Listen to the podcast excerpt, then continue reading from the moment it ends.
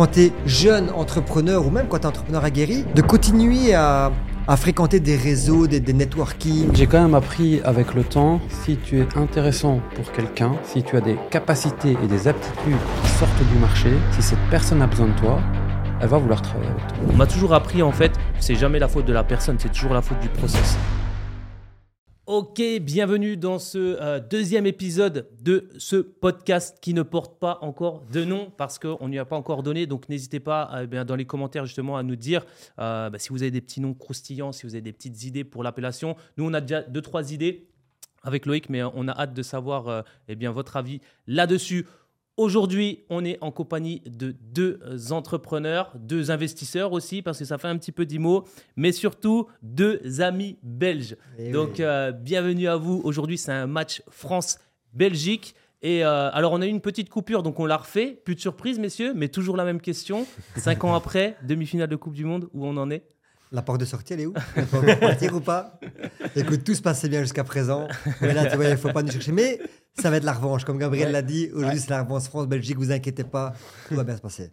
Parfait. eh bien, avec grand plaisir. Donc aujourd'hui, match France. En plus, on est deux. Et, non, d'habitude, c'est les Diables Rouges. Les gars, vous auraient pu faire un effort sur Ouais, la, on la joue en tenue déplacement, on joue en vestimentaire. déplacement. Ouais, et, en l'extérieur, ils sont en blanc. ouais, et en Belgique, on aime bien être classe aussi. Donc, Voilà. euh, Ah, ça se défend. Ça y est, ça commence les petits pics. En tout cas, C'est vrai très qu'ils sont habillés de. en bleu en plus. C'est vrai qu'on est un peu on chauvin, il me semble. hein. on est- On s'est mis en accord avec les, fauteuils. Super, c'est monsieur. En tout cas, très content de vous accueillir aujourd'hui. On va parler bien sûr d'entrepreneuriat, d'investissement, parce que ben, Gab, je sais que tu fais de l'IMO, Fabio aussi, petit peu d'IMO euh, courte durée, donc on aura l'occasion de, de pas mal euh, en parler. On est parti pour aller une heure et demie, deux heures. On va vraiment vous donner pas mal de contenu. Première des choses, c'est messieurs, présentez-vous. On va le faire simple et concis en une phrase. Alors moi, c'est Fabio Laval, j'ai 35 ans, je viens de Belgique et je suis actif dans tout ce qui gravite autour de la communication, du marketing et de la publicité. Et puis parallèlement à ça, comme tu l'as dit, de l'immobilier.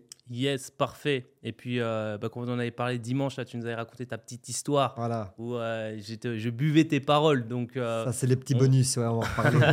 on va, en- On aura le on va en temps. Il y reparler. aura des surprises, il y aura des surprises. Restez bien jusqu'au bout.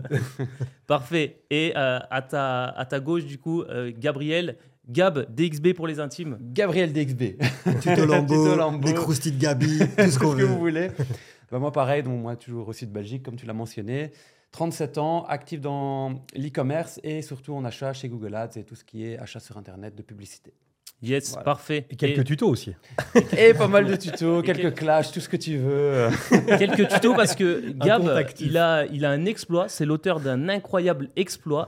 C'est qu'il il vient de, il y a quelques jours, il vient d'être euh, tweeté par le, le rappeur Booba, mais pas pour se faire clasher, pour se faire mettre en avant. Donc Ouais. là, franchement, je pense que t'as as un sacré palmarès. Se, se faire tweeter par Booba sans se faire clasher, c'est vraiment.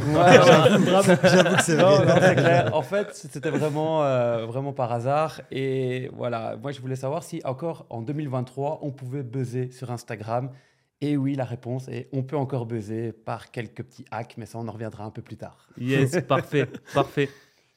Donc du coup, messieurs, eh bien, on va parler un petit peu euh, d'entrepreneuriat, même pas un petit peu, on va parler beaucoup euh, d'entrepreneuriat. Euh, première des choses, j'ai vu aussi, Fabio, j'ai été checker ton, ton Instagram là, quand on avait échangé dimanche, euh, Team Ferrari, j'ai vu. Ah bah obligé, Team hein. Ferrari. bien sûr. Pourquoi je te pose la question? Parce que je sais que Gab, c'est un Team Lambeau de fou. Et Ah euh, J'ai- J'ai eu une Ferrari en Il y a une Belgique. anecdote. avant. Ouais, ouais. t'as ouais. eu Ferrari, toi Ça, on va y revenir. euh, bah, on peut même la dire maintenant. Ouais. Alors, pose la question de savoir comment lui et moi on s'est rencontrés. Alors vas-y, explique-nous. Eh ben, c'est très simple. si Moi, t'es je- pas sur Tinder, ça va Non, non, non, Ah, ah, les ça gars. aurait pu, mais. Ça aurait pu. En fait, j'ai organisé des gros événements euh, en Belgique, des événements festifs, dansants. Et euh, j'ai mon groupe de potes, et puis j'ai un de mes Des amis. balles, non C'est ça Pardon Des, des balles Ouais, c'est ça. euh, non, non, non, ça s'appelait les terrasses d'hiver. Et puis, j'ai, on a un ami en commun euh, qui s'appelle Costa.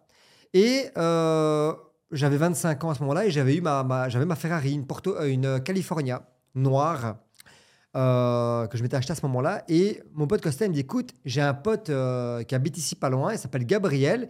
Il a exactement la même Ferrari que toi.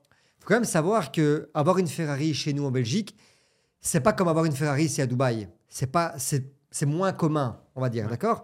Et j'ai dit, bah enfin, allez, bah écoute, euh, ouais, why not? Ça serait peut-être bien qu'on se rencontre, voir un petit peu, parce que du coup, s'il a une voiture comme ça, c'est qu'il doit être bon théoriquement dans ce qu'il fait, sauf si c'est un scammer. Mais à ce Ouais, moment-là, ça aurait pu voilà, aussi, ça ça aurait aurait pu pu être être, aussi. oui, il y en a quelques-uns à Dubaï. hein, J'écoute Costa, euh, invite-le à, à ma soirée là, donc euh, ce week-end, invite-le à la terrasse. On va le mettre en VIP, on va, te- on va le mettre bien dans mon carré VIP. Et euh, quand même incroyable, en fait, il vient, donc on, on s'en- on se présente. Et moi, j'étais sur la phase où je voulais vendre euh, mon concept d'événement. Ça cartonnait fort quand même à ce moment-là. Et puis on parle, il me dit tiens, qu'est-ce que je fais, qu'est-ce que tu fais, machin, il était chaud. Mais alors il commence à s'enfiler une bouteille de champagne, deux bouteilles de champagne. Alors tu vois comme Magique dans... hein. Tu connais Jeff Tuch Tu peux boire une bouteille de champagne, mais tu peux pas en boire 15. Bon allez, tu peux boire une deuxième bouteille, et je vais, aller jusqu'à 15. hein. Tu peux boire une deuxième bouteille. Non mais t'as compris. Donc à un moment donné, Jeff Tuch, il est un peu, euh, un peu en phase olé olé. Et puis fin de soirée, véridique, je suis à l'arrière dans le back-office en train de faire les salaires pour mes, mes différents, euh, ceux qui travaillaient là, dans, dans- dans- ma soirée, les serveurs, etc. Et lui, il débarque. Déjà, je le vois débarquer dans le back-office. Moi, j'ai l'argent là, comme ça sur la en de côté. Je dis, qu'est-ce qu'il fait Et il me dit, écoute, je reviens. Tu m'as dit que tu voulais vendre ta terrasse. Je dis, ouais, j'ai envie de revendre mes parts. Et il me dit, écoute, combien t'en veux? Et j'écoute, si tu veux, on reparle de ça, mais à moitié bourré. Il faut rappeler, il est plus ou moins 3 heures du matin à ce moment-là. Et je, peux toujours faire des affaires, peu importe le et et je- et je lui dis, euh, je dis, Gabriel, écoute, c'est pas le bon moment. Rien plus tard, il me dit, écoute, je suis vraiment chaud. Euh, Dis-moi combien t'en veux. Je dis, bah écoute, euh, plus ou moins autant, je sais plus combien le montant. Il me dit, tu sais ce qu'il fait? Il prend son smartphone, il ouvre son application bancaire et il me dit, donne-moi ton numéro de compte. Ah ouais, je fais, écoute, Gab, t'as bu un petit coup, tranquille, range-toi, on en reparle demain. Il me dit, non, non, non, je suis véridique, je suis chaud, je te l'achète. C'est maintenant ou demain, je l'achète pas. Ah ouais, j'avais envie. Je dis, Ah ouais. le champagne était bon, Mais attends. Je, je- je le connais depuis trois heures. Ok? Et euh, je dis non, laisse tomber, Gab. Écoute, pourtant, je me dis, bah, le mec, il, est- il a l'air chaud, il a l'air crédible. Donne-moi ton numéro de compte, je te fais le paiement. Je dis non, non, non, oublie, laisse tomber, on, on se reparlera demain. Et donc, c'est comme ça que j'ai connu Gab en Belgique. C'était euh, de 2000, euh, 2017, à mon Ouais, avis, dans ces eaux-là, 2018. dans Ouais, voilà. Donc, voilà comment c'est connu. Et donc, effectivement, Team Ferrari, on se retrouve en Belgique où la Ferrari est surtout dans notre génération. On avait 25 ans à l'époque, Gab, Ouais, 20, dans ces 28 eaux-là, plus ou moins, ouais. allez, tu ouais. vois. Donc avoir une Ferrari à 28 ans en Belgique, il y a presque 10 ans en arrière, c'est pas comme aujourd'hui. Et donc voilà comment on s'est connus et Yes. comment on est Team Ferrari tous les deux. Donc du coup au champagne. Au champagne, et alors je tiens à le dire parce que les gens, euh, allez, on regarde toujours, on dit toujours que les signes de richesse n'ont pas d'importance, mais c'est vrai que de temps en temps, avoir soit une belle montre ou avoir une belle voiture peut amener à faire des connaissances qu'on n'aurait peut-être pas faites en temps normal. Ouais, Donc ça, faut vrai, bien l'admettre. c'est vrai. Ouais. Je vais valider ça. En fait, euh, euh, quand j'ai acheté cette première Ferrari, donc à mes 25 ans, ça m'a permis de rentrer dans des clubs automobiles et de rencontrer des gens quand même un peu plus... euh, Tu n'aurais peut-être pas forcément pu voilà, rencontrer. des gens euh, auxquels j'aurais pas eu accès. Je vais donner un exemple très simple. Aujourd'hui encore, je suis très très bon ami avec lui. Il s'appelle, euh, on l'appelle Manu pour les intimes, Emmanuel sur Instagram E EH0801, une collection de auto, une collection de voitures de dingue. Et en fait, c'est le, le mec qui a les boutiques, les différentes boutiques Rolex à Bruxelles. Donc c'est un gars que j'aurais jamais pu approcher si je l'avais pas approché via le club automobile euh, Ferrari à l'époque. Et aujourd'hui, on il était encore ici à Dubaï, euh, jusqu'il est rentré hier en Belgique. Donc on était ici ensemble. Donc tu vois, comme Gab l'a dit, en fait, avoir, euh, en tout cas à l'époque, je parle encore maintenant, ça permet de rencontrer des gens incroyables. Et j'ai encore contact aujourd'hui avec des gens dans le business incroyable de par l'automobile.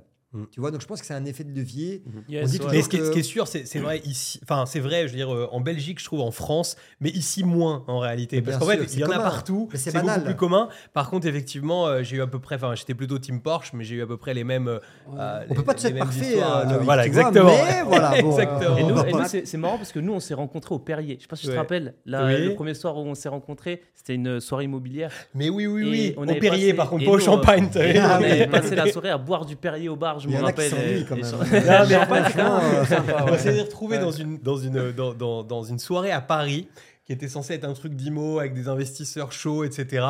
Et on s'est fait chier tous les deux comme c'est pas permis. En fait, les tickets avaient été un peu tu sais, survendus dans le. Ouais. Tu sais, des fois, la hype autour d'un truc, enfin, en tout cas, la- le marketing peut être vraiment très bon.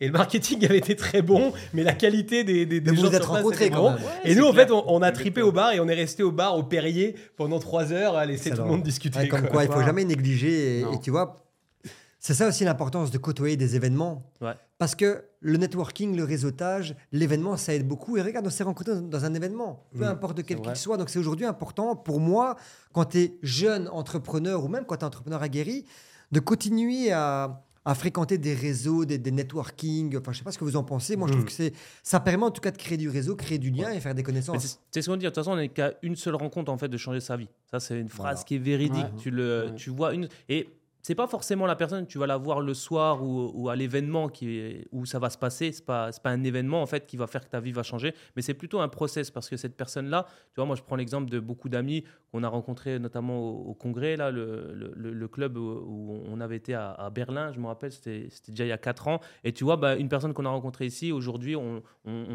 passe pas mal de temps aussi à Dubaï avec elle. Et cette Mhm. personne-là, je l'ai rencontrée lors d'un événement. Donc, c'est pas forcément le jour J, en fait, que ça va te servir. Mais par contre, tu vas forcément la recroiser. Tu vas forcément aussi peut-être avoir un déclic, une phrase. Moi, je sais qu'il y a des personnes, j'ai croisé, et seulement avec une phrase, en fait, ça m'a donné le déclic. Et tu sais, Ça. ça plante la graine. Et ensuite, après, par contre, c'est à toi de l'arroser pour qu'elle euh, pour qu'elle grossisse. Exactement. Mais ouais, je suis tout à fait d'accord avec toi parce qu'en fait, ce qui est le plus important, c'est pas de rencontrer des gens, Mm. c'est de savoir entretenir les relations Exactement. et d'avoir la bonne attitude pour pouvoir maintenir ces bonnes relations et, euh, et de pouvoir perdurer, sur- de, de pouvoir continuer sur la durée, etc. Parce qu'on rencontre des gens tous les jours. Tout à fait. Mais tu vois, la, la difficulté. Mais ça croche pas tout à fait pareil Là- aussi là- avec tout le là- monde. hein. là- Là-dessus, on a peut-être un avis un peu différent. Bon, vous connaissez mon caractère un peu cash, donc moi, entretenir les relations, c'est compliqué. Euh, par contre, j'ai quand même appris avec le temps, si tu es intéressant pour quelqu'un, si tu as des capacités et des aptitudes qui sortent du marché, si cette personne a besoin de toi, elle va vouloir travailler avec toi. Il y a beaucoup de gens qui me détestent de manière générale, mais qui veulent bosser avec moi parce que j'ai certaines qualités pour que ça marche aussi. Donc, je suis d'accord avec toi qu'il faut entretenir les relations. D'ailleurs, c'est pour ça que moi j'ai mon associé Maxime, qui lui est excellent pour ça. Mais je pense qu'il faut quand même toujours un connard à côté, qui a un sale caractère de merde, mais qui en impose aussi au niveau du taf. Parce que euh, généralement, quand tu travailles avec des gens qui sont gentils ou qui, comme tu dis, vraiment entretiennent les relations, parfois il y a des débordements. Tu vois, Mhm. par exemple, si toi tu es sympa et que moi je suis sympa avec toi, mais que tu n'en as jamais un des deux qui va dire écoute, écoute euh, Fabio, là tu me fais chier, j'aime pas ça Mhm. ben, ça va tellement loin à un moment donné que tu peux te faire écraser ou tu n'oses pas dire non, etc. Ouais, ouais. Donc, moi, je me souviens, c'est dans mon business, tu as des gens, parce que quand tu travailles avec moi, tu travailles avec Maxime. Maxime, il est super sympa, tu vois. Tout, Maxime, mais Maxime est toujours aussi à toujours tou- vouloir trouver des compromis où parfois je pense qu'il faut savoir dire non. C'est mon avis personnel. Mhm. Eh bien, il y a des gens qui vont voir Maxime pour ça, ça, ça. Maxime dit oui, oui, oui. Et la quatrième fois, Maxime il dit j'aime pas, etc. Et là, Maxime il dit écoute, c'est plus moi qui prends les décisions. Va voir Gab. Et il fait ah non, non, ça va, c'est bon, c'est bon, pas de souci, on reste comme ça. Ouais. Donc, ça aide. Ouais, mais tu sais, regarde Gab, nous on se connaît depuis combien de temps? Presque 10 ans. Ouais. On n'a jamais échangé un euro ensemble. On n'a jamais fait de business, pourtant on s'entend très bien. Tu viens Ouais. pas une fois en Belgique sans venir me dire bonjour, Ça, c'est vrai. et je viens pas une fois à Dubaï sans te dire bonjour. Ouais. Et aujourd'hui, bah, regarde, je, actuellement je loge chez toi. Donc tu vois, vrai. on fait pas de business, par contre on a su entretenir tant Ouais, moi que toi une bonne relation. C'est vrai. Parce que il y a les relations business, mais il y a les relations amicales. Et qui sait qu'un jour on fera pas un truc? C'est vrai. Qui sait? Maintenant, quand tu vas dans des événements, c'est encore un avis personnel, tu as dans l'optique de trouver peut-être un profil, de, de trouver quelqu'un qui est totalement différent de toi, qui a des idées novatrices. Par Mm. exemple, moi, je me souviendrai toujours en Covid, et ça, c'est pour moi quelque chose qui est très important. Bon, moi, je fais du business euh, depuis que j'ai 13 ans, donc euh, j'ai commencé avec mes Pokémon, etc. C'était une autre génération. Maintenant, j'en ai 37. Donc moi, en génération Internet, je pourrais déjà dire, j'en ai déjà vu quatre différentes. Mhm. Donc, tu as les personnes de mon âge, c'est vraiment les vieux. Et puis, tu as les générations qui arrivent après. Je me souviendrai toute ma vie, vu que je suis dans l'e-com, ma façon de faire du marketing dans l'e-com est totalement différente que de la façon d'un gars de 22 ans de faire du marketing dans l'e-com. Parce qu'on est dans des générations différentes. Je m'en souviendrai toute ma vie, j'ai dit, tu sais quoi, on est en plein Covid. Je suis parti à Malte deux semaines, voir tous ces petits e-commerçants qui avaient 22, 21 ans, 19 ans. On a été là, on a discuté, on a passé six jours ensemble. Ils avaient vraiment une vie particulière. Ils se levaient le matin, ils bossaient toute la journée comme des tarés. Le soir, ils allaient jouer au casino. Et pendant la nuit, ils buvaient à fond, ils faisaient la fête. Tous les jours. Ils faisaient que ça. Mais un truc de dingue. Mais par contre, ils taffaient, quoi. Pam, pam, des machines. Moi, à mon âge, c'était un peu plus délicat d'enchaîner les casinos. et, et Et la nuits, champagne, ça va, je peux le faire une fois, mais pas tous les jours, Ouais. quoi. Sinon, il rachète le casino. Voilà. et alors, on s'était... et alors, c'était vraiment tellement bien entendu avec ces gars-là qu'on a échangé toute l'info, tac, tac, tac. J'ai tout mis dans mon business, ça a cartonné, mais ils ont pris toutes mes infos en tant que vétéran, entre guillemets, ils ont tout mis dans leur business et ça a cartonné. Donc ça, le fait de te dire que même si tu es numéro un dans ton domaine et que tu te dis, il y a d'autres façons pour augmenter ton chiffre d'affaires et que tu y vas, et que ça peut être mal. J'étais en Estonie au mois de juin, j'ai appris plein de trucs aussi là-bas, encore un truc assez spécial, mais c'était vraiment génial. Eh ben, c'est le fait de te dire que tu dois être ouvert, que même si tu es leader, mais que tu restes ouvert à avoir des idées des gens et te dire non ou te dire oui, je la teste dans ta tête, te dire, même si tu n'y crois pas, hein, moi il y a tellement de trucs que parfois Max il me dit fais ça, je fais ok, c'est quoi? On teste, on fait un split test, on voit si ça marche. Eh ben, rien que le fait de toujours tester, de voir les idées des gens, de te dire oui, je la teste, ça te permet de rester en haut. Parce que le jour où tu le fais plus, le jour où tu te dis moi je me déplace plus, je suis le meilleur, networking, ce que tu veux, crois-moi, dans l'internet, je te donne un an ou deux après t'es mort. Ouais, c'est clair. Tu te rappelles, on a eu une bonne leçon par rapport à ça aussi. On était sur. euh, Enfin, moi, j'étais sur, euh, sur, sur un yacht. En fait, on avait fait un, un yacht entrepreneur. Ici à Dubaï, ça se fait beaucoup. Tu passes les après-midi sur un yacht avec des entrepreneurs. Et euh, il y a un mec et tout, il parlait beaucoup. Euh, beaucoup dans l'exagérance et tout, tu sais, euh, moi je fais ci, moi je fais ça, etc. Et il parlait d'un de ses nouveaux projets et il parlait de, de licorne, etc. Pour ceux, les gens qui ne savent pas, une licorne, c'est une société qui est valorisée à, à plus d'un milliard d'euros. Et donc, du coup, le mec parlait beaucoup. Moi, j'aime pas trop ces gens-là. Tu sais, quand ça parle trop, généralement, ça fait pas grand-chose derrière. Sauf que cette personne-là, en fait, tout ce qu'elle a dit, elle l'a mis en place. Elle n'a pas fait le milliard, mais elle a fait beaucoup de millions, en fait, avec ce projet qu'elle me disait sur, euh, sur, le, sur le yacht, en fait. Et moi, tu sais, la personne, je ne l'ai pas vraiment écouté parce que le comportement n'était pas super top. euh, C'était beaucoup trop, trop extentatoire pour moi.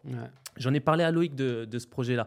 Et, euh, et ouais, six mois après, je crois, le mec, il fait euh, plus de 30 millions avec ce projet-là. Et, euh, et du coup, en fait, on, on les avait, les infos. Tu vois, et ce jour-là, en fait, au lieu d'avoir l'esprit fermé, me dire, ouais, le mec, il parle beaucoup trop, et j'ai fermé, en fait, tu sais, le- les oreilles, bah, d'aller lui poser des questions, savoir c'était quoi son business et tout, etc. Ouais. Et, et du coup, tu vois, ça, c'est une bonne leçon, en fait. C'est Ouais, une bonne vrai, leçon. c'est vrai. C'est que ben, même si les mecs, quand ils te parlent, et du coup, on s'est, on s'est promis la chose, on s'est dit, même si les mecs, ils parlent de, de projets ubuesques ou aberrants, en fait, On écoute fait, tout le on monde. fait quand même l'effort, on les écoute. Il euh, faut, ju- règle numéro un, ne jamais sous-estimer Ouais, la personne vrai. qui est en face de toi. Tu vrai. sais pas qui elle est. Faut- tu sais, l'habit fait pas le moine. Et donc, il faut jamais sous-estimer la personne qui est en face de toi. Tu sais pas ce qu'elle, tu sais pas ce qu'elle fait, et tu sais encore moins ce qu'elle peut t'apporter dans ta vie. Ouais, c'est clair. Moi, je sais que comme- j'aime bien être toujours plus à l'écoute, tu sais, que, euh, que- qu'en train de- Ouais. de, de parler, parce que justement, c'est génial, en fait, quand tu écoutes les autres, c'est, euh, c'est Mm. génial. Par contre, je trouve, tu vois, il y a un truc, quand tu commences à avoir euh, pas mal de... Enfin, être entrepreneur depuis un moment, avoir pas mal de réseaux, avoir beaucoup de gens, le problème, c'est des fois de faire un peu le tri, parce qu'il il y a un moment, il faut qu'on bosse tous. Et, euh, et le souci à Dubaï, c'est que si tu veux sortir tous les soirs, toutes les nuits, tous les jours, On peut te proposer euh, aussi bien euh, des sorties à droite, à gauche. Enfin, tu, Ouais. tu peux vraiment ne jamais travailler. Et en fait, c'est c'est un truc vraiment, moi, Dubaï m'a vraiment appris à dire non et à, et à sélectionner en fait ce que je fais parce que je me suis rendu compte que ma seule vraie richesse dans la vie, c'est mon temps. C'est uniquement mon temps, rien d'autre. Mm. C'est- Mais ça, c'est un peu le syndrome des gars qui achètent euh, 25 formations et qui, les font, qui font toujours de la formation, de la formation et qui lancent jamais leur business. Et ça, c'est vrai qu'à Dubaï, si tu écoutes tout le monde en permanence, il y a tellement de projets qui sortent Ouais. qu'au final, tu lances rien parce qu'il y a trop de trucs. Et au final, c'est ce qui te tue. Ouais. Euh, moi, je reste persuadé, mais ça, on en avait parlé à midi, justement, euh, quand on mange ensemble. Je pense aussi ce qui fait que tu cartonnes ou que tu fais ta vraie richesse, c'est qu'à un moment donné, tu restes dans ton business et tu restes quand même la Focus. majorité de ton temps. Bifocus. Ouais, voilà. Donc, euh, voilà. Je prenais l'exemple, euh, par rapport à ce qu'il dit, je prenais l'exemple pourquoi Cristiano Ronaldo, c'est un excellent joueur de foot? Bah, Parce qu'il fait que taper de la balle. Le mec, il a, Mm. il, est, il, est, il a des participations dans plusieurs business, des hôtels, des cliniques, etc. Mais en aucun cas, il va s'occuper de ça. En fait, tu peux être numéro un, excellent et hyper bon dans ton domaine si tu ne fais que ça. Mm. Tu peux pas être, si tu es disperse, tu vas être un peu bon dans différents domaines. Mais si tu ne. Si, voilà, Gabriel, c'est un tueur en e-commerce. Pourquoi Parce qu'il fait Il fait que, que, ça, de ouais. Mm. Tu vois c'était une des premières questions que je t'avais posées. Je sais pas si tu te rappelles, on s'était rencontrés euh, bah, encore sur un yacht entrepreneur, en fait. On s'était rencontrés à un événement sur un yacht. C'était la première fois que je te, je te On voyais. tout le monde sur des yachts. Ah ouais, mais non, ça c'était différent. Moi, on m'a. En fait, ils On avaient mis, invité. Ils, avaient mis ma tête euh, Ouais, pour ramener les gens. Ah oui, on t'avait forcé à venir. non, quoi. pas for- non, non, Non, pas forcé, invité, mais, mais dans, invité, mais dans ouais. les pubs, ils mettaient euh, voilà, Gabriel Success Academy. Et non, non, non, attention, non, le yacht était très bien. Euh, je- franchement, rien à dire. Non, non. Et je me rappelle ce jour-là, je, je t'avais rencontré et, euh, et je me rappelle tout le monde te, te, te posait des questions sur euh, ouais, tu fais combien, euh, c'est quoi ton meilleur produit, etc. Beaucoup, ça tournait beaucoup autour de l'argent. Et moi, j'ai une, une, une maxime, en fait, une citation qui veut qu'en fait, tu dois jamais regarder ce que la personne possède, mais tu dois toujours regarder comment il procède. En fait. Et la première question que je t'avais posée, c'est, je sais pas, même si tu avais dû trouver ça bizarre, je sais pas si tu t'en souviens, mais je t'avais dit, euh, hey Gab, euh, moi ce que j'aimerais savoir, c'est le matin en te levant, tu fais quoi? Parce qu'en fait, c'est ça qui m'intéresse, tu vois. C'est le matin quand tu te lèves, tu fais quoi? Et là, tu m'avais, tu m'avais expliqué un petit peu ta façon de travailler, etc. Et tu m'avais surtout dit toutes les petites tâches, genre réserver un billet d'avion, c'est jamais toi qui le fais, par Non. exemple. Mais par exemple, là, il est chez moi en ce moment. Même faire mon café, je le fais pas. Je fais pas mon café, je fais pas à manger, je fais pas les lessives, je nettoie pas mes voitures, euh, je fais rien en fait. Tout est focus sur mon boulot. Je confirme. ouais. Pourquoi? Parce que euh, si toutes les choses de ta vie quotidienne qui peuvent être évitées, genre même payer mes factures d'électricité, je le fais pas, c'est mon assistante qui le fait. Parce que sinon, euh, tu dois penser à ça, euh, tu dois, je- parfois je t'oublie de payer Internet pendant trop- un mois et demi, le coupe. C'est mieux de déléguer ça à ton staff qui de toute façon est plus compétent que toi et toi te focus sur vraiment ce qui peut te rapporter de l'argent. Alors une autre chose aussi, si tu te souviens quand tu m'avais posé la question, je t'ai dit aussi que dans mon boulot, il y avait quatre jours de routine au Yes. niveau de travail. Rappelle. Toujours les mêmes choses. Et le cinquième jour, c'était de la recherche et développement. Pourquoi? Parce que ça ne sert à rien de faire quatre jours par semaine de recherche et développement, parce que tu n'as pas le temps de lancer à fond ce que tu as trouvé. Donc, quand tu passes tes quatre jours de routine et le jour de recherche et développement que tu as l'idée, quand tu as l'idée, ça doit partir dans tes quatre jours de routine et de le lancer. Mais la personne qui va faire que de la recherche et développement, à un moment donné, ne bosse pas.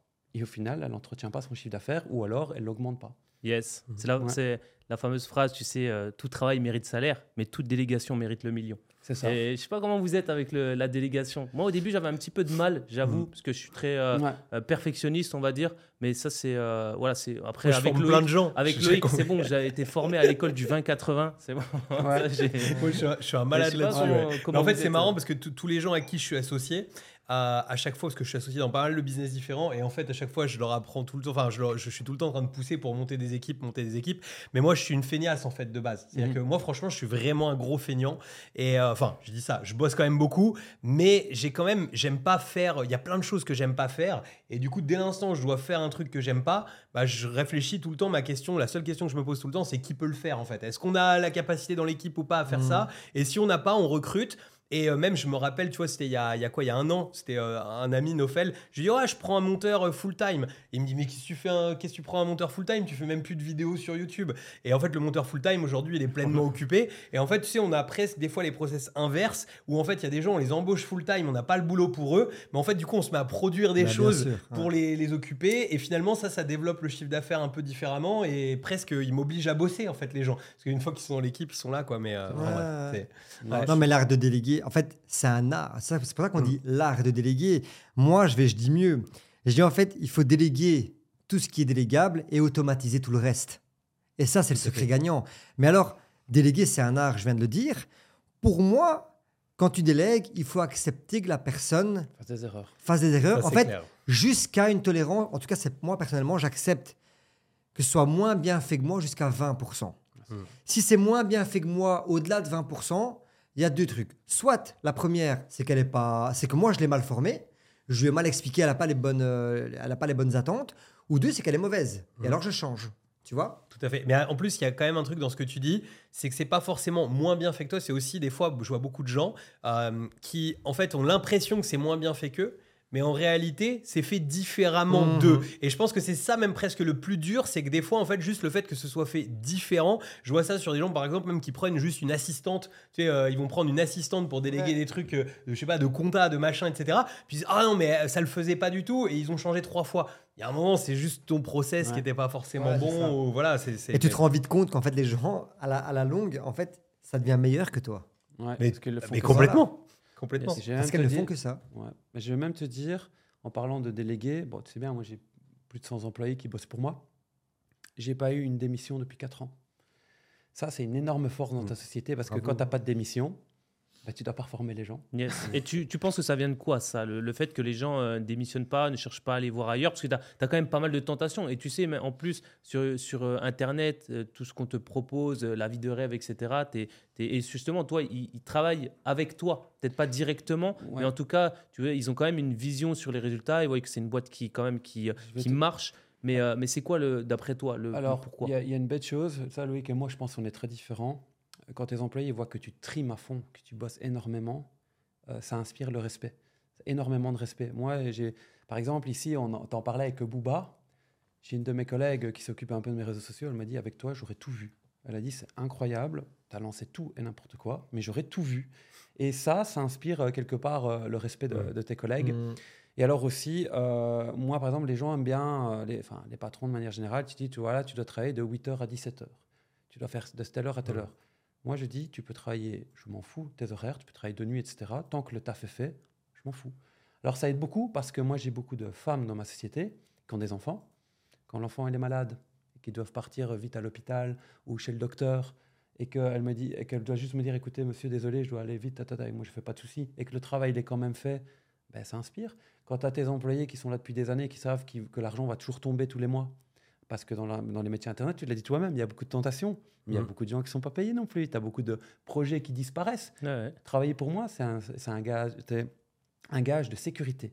Ça veut dire que tu travailles pour moi, tu es sûr que ton taf, tu vas pas le perdre. Parce que moi, mon chiffre d'affaires, il s'écroule, il s'écroule jamais. Parce que moi, je continue tout le temps. Donc moi, au pire de tout, tu as ton taf qui va tomber, tu as la garantie que tout marche bien. Et aussi, l'autre chose qui est importante, et moi, on parle de déléguer. Par exemple, moi, j'ai quelqu'un qui fait des fiches produits chez moi, d'accord? Dans mes boutiques. Ça faisait un an qu'elle était là. Le business, il monte fort, très très fort. J'ai deux choix. Soit je cherche une deuxième personne que je dois former pour continuer à faire des fiches produits plus vite, ou alors je vais la voir elle, je dis voilà, écoute, félicitations, tu as très bien bossé. Tu gardes, je t'augmente ton salaire, mais tu me trouves quelqu'un en plus pour t'aider, pour en avoir une deuxième personne, qui elle va commencer avec le premier salaire, donc pas l'augmentation, et c'est toi qui la formes. Bah ouais, pas de souci. Pourquoi? Parce qu'elle elle a un intérêt à trouver quelqu'un. Donc parce qu'elle dit ça va augmenter mon salaire, elle la forme, donc moi j'ai pas dû la former. Et donc en une semaine j'avais une deuxième personne qui était tout aussi compétente que la première pour bosser. Et cette personne-là travaillait chez mon premier employé. Et ce qui fait qu'au final, moi je perds pas mon temps à reformer des gens, ils se forment les uns les autres. Et à chaque fois que j'ai besoin d'une personne de plus, j'augmente un tout petit peu le salaire. Et au final, tout le monde est content. Et que comme, généralement, quand tu dois me trouver quelqu'un, bah, qu'est-ce que tu demandes? Tu demandes à une amie, tu demandes à ta sœur, tu demandes à... etc. Et en fait, je me retrouve à avoir toute la famille qui bosse pour moi. Yes.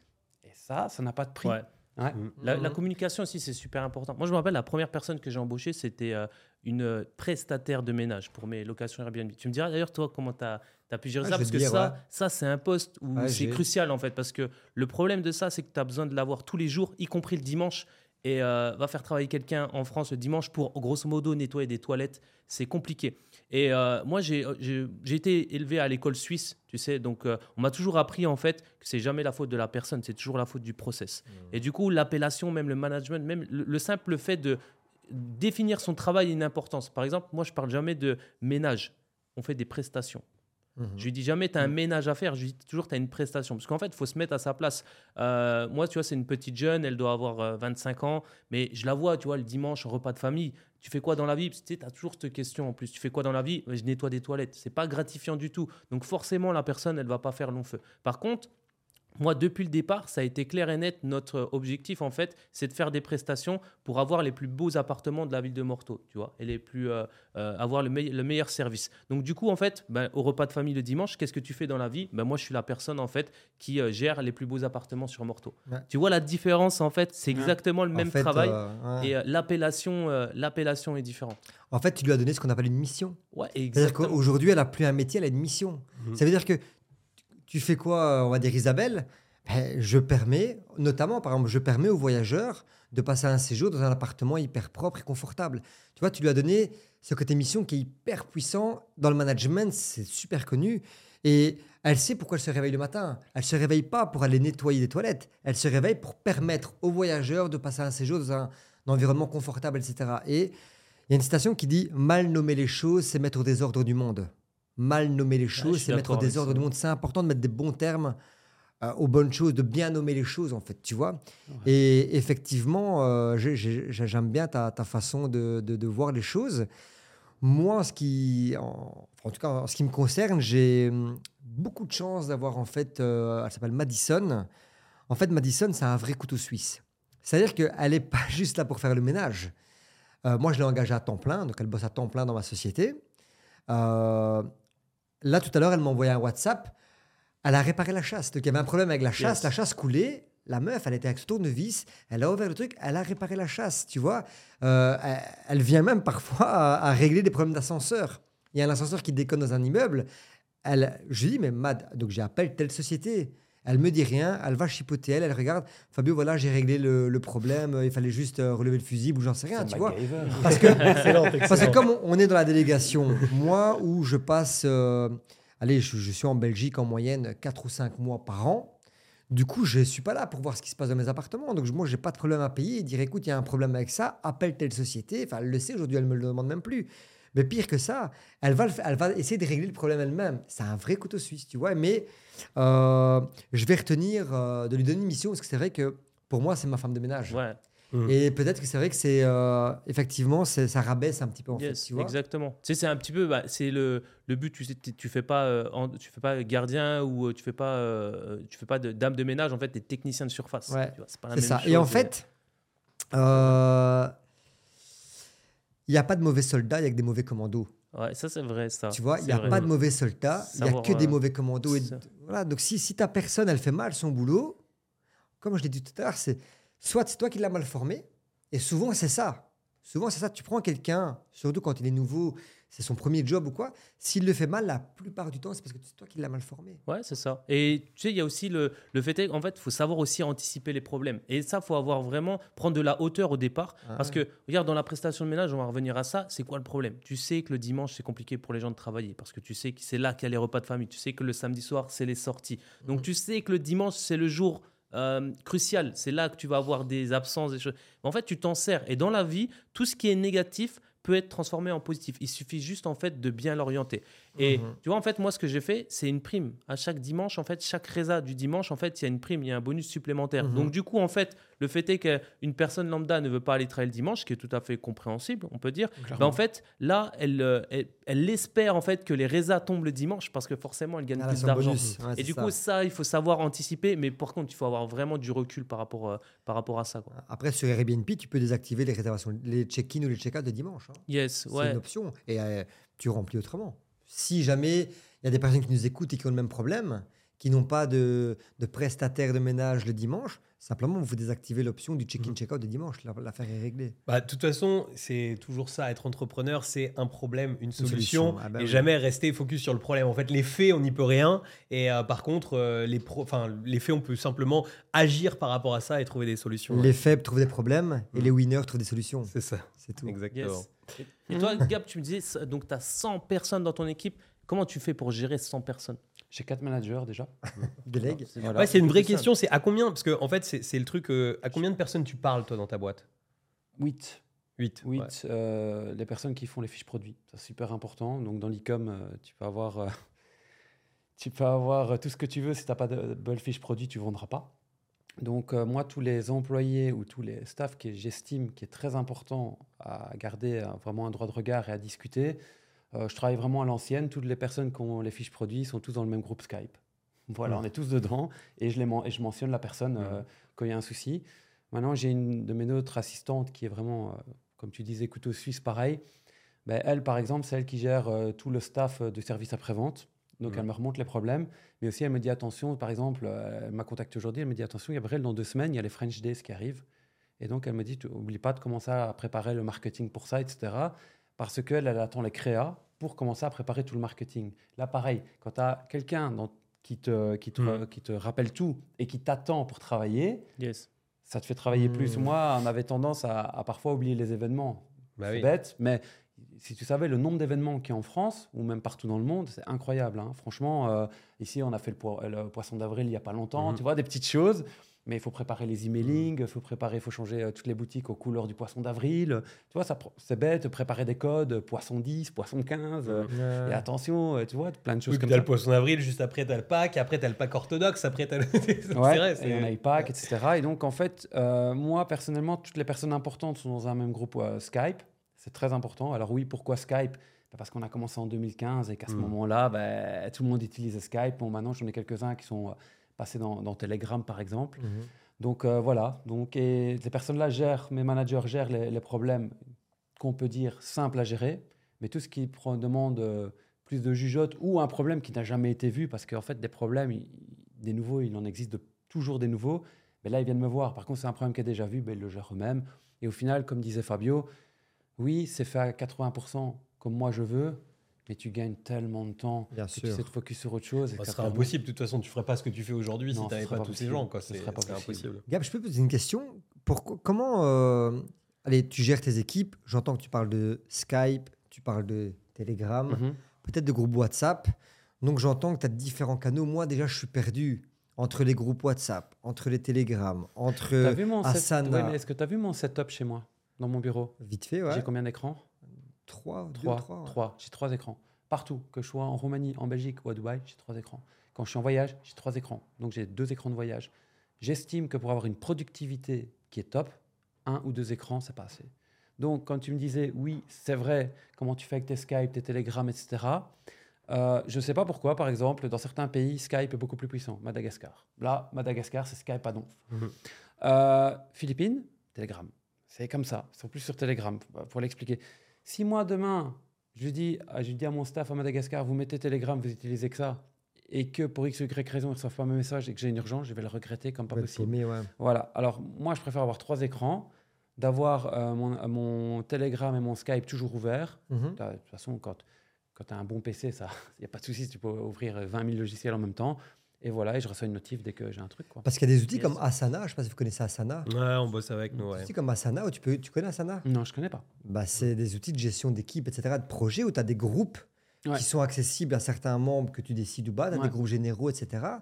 Et je trouve, moi, je travaillais avec ça à l'époque et je trouvais que c'était vachement pratique en fait. Mm. Ça Nous, on fait un mix quand même, tu vois, un peu entre ce que fait euh, finalement ce que fait Gab, c'est-à-dire qu'on va avoir des groupes WhatsApp euh, pour la communication, parce qu'on a essayé, tu sais, euh, bah, parce que connecté à Asana, souvent les gens parlent beaucoup de Slack notamment. Ouais, Slack. Nous, on a beaucoup de mal en fait avec, avec, enfin moi j'ai eu beaucoup de mal avec Slack, autant qu'il y a plein de gens dans les équipes qui disent ah c'est trop bien, c'est trop bien, et moi j'y arrivais ça pas. dire. Mais par contre, Asana sur les gestions de projet complètement. C'est-à-dire, en fait, par exemple, on a une activité sur laquelle tous les trois jours on envoie des nouvelles ads sur, sur TikTok Ads. Bah, dans, dans la, là-dedans, il y a cinq personnes différentes qui interviennent. Et en fait, ce qui est génial, c'est qu'à chaque fois qu'une personne termine, ça rebalance en fait euh, sur la deuxième personne automatiquement sa liste de tâches du jour, euh, qui rebalance Ouais. ensuite après, Mmh. etc. Et c'est vrai qu'on a ce genre d'organisation. Mais euh, moi, par contre, c'est un truc que je suis incapable de mettre. Enfin, je suis pas incapable de mettre ce genre de choses en place, mais moi, je suis, tu sais, tu, tu prends mon. J'aime bien, moi, c'est souvent dire, tu sais, regarde le Dropbox ou le Google, le, le- le Ouais, Google Drive. Des gens pour voir Drive, en ouais. fait comment ils sont. Et en fait, moi, tu regardes mon, mon Google Drive, c'est un bordel, tu vois. Ouais. Mais par contre, j'ai embauché des gens dans l'équipe qui, eux, les Google Drive, s'il y a une virgule, tu sais, qui est, qui est mal mise, en fait, euh, ils gueulent. Et euh, pour avoir une rigueur, parce que Bien sinon, sûr. on n'y arrive pas. quoi. Mal nommer les choses, c'est ça en fait. hein. Ouais. Ouais. Et pareil, moi, mon... j'adore ce que tu viens de dire, parce que moi, mon Google Drive, mais je suis trop fier, tu vois, tout est bien écrit en majuscule, moi, a moi, je c'est carré, génial, tu vois. mais je sais pas le faire. En trois secondes, je te retrouve un document. Ouais. Par ça. contre, tu me parlais de comment gérer mes équipes aussi. J'ai aussi une personne à temps plein dans ma société qui ne fait que vérifier le travail des autres. Ah, t'as le petit gendarme, toi aussi. Ouais, hein. j'en ai un. J'en ai un qui m'envoie un rapport tous les lundis, mercredis, vendredis. Et dès qu'il y a un truc en retard, je suis mieux courant. Et ça, aussi. ça, tu penses si, si tu l'avais pas, tu penses que ça changerait beaucoup? Ouais, ah bah ouais, il m'a fallu du temps pour le comprendre. Ok. Je l'ai fait que depuis un an et demi.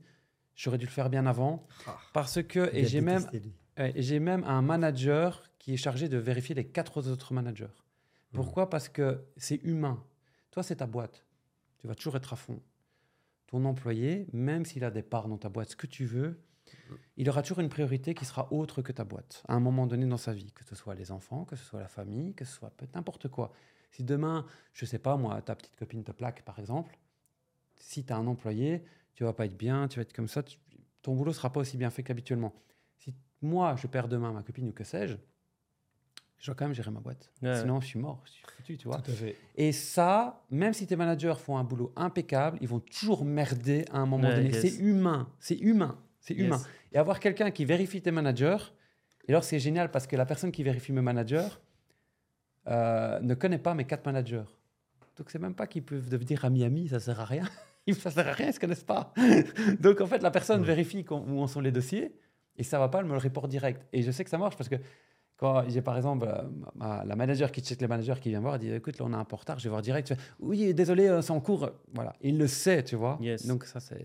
Ouais, c'est bien, ils ont une responsabilité en fait, et ils ont un responsable au-dessus d'eux. Un petit peu comme dans le film Casino, je sais pas si tu as vu, tu sais, à un moment donné, il passe, il dit le, le croupier surveille les joueurs, euh, le chef de service surveille le croupier, le chef de salle surveille le chef de service, le chef général surveille. Ouais, et la petite boule au-dessus, la caméra nous surveille tous. En fait, Ouais. c'est un petit peu ça, tu vois. Mais c'est toujours quelqu'un qui surveille quelqu'un. C'était marrant, c'était euh, quand, euh, on a, euh, on- quand on a lancé euh, une, une activité là ensemble avec Kevin, on avait pris une partie de mes équipes et il y avait euh, il y a Karen qui est la gendarme comme ça, comme t'expliques chez moi. Et au début, Kevin il me dit mais c'est qui cette relou dans le groupe WhatsApp?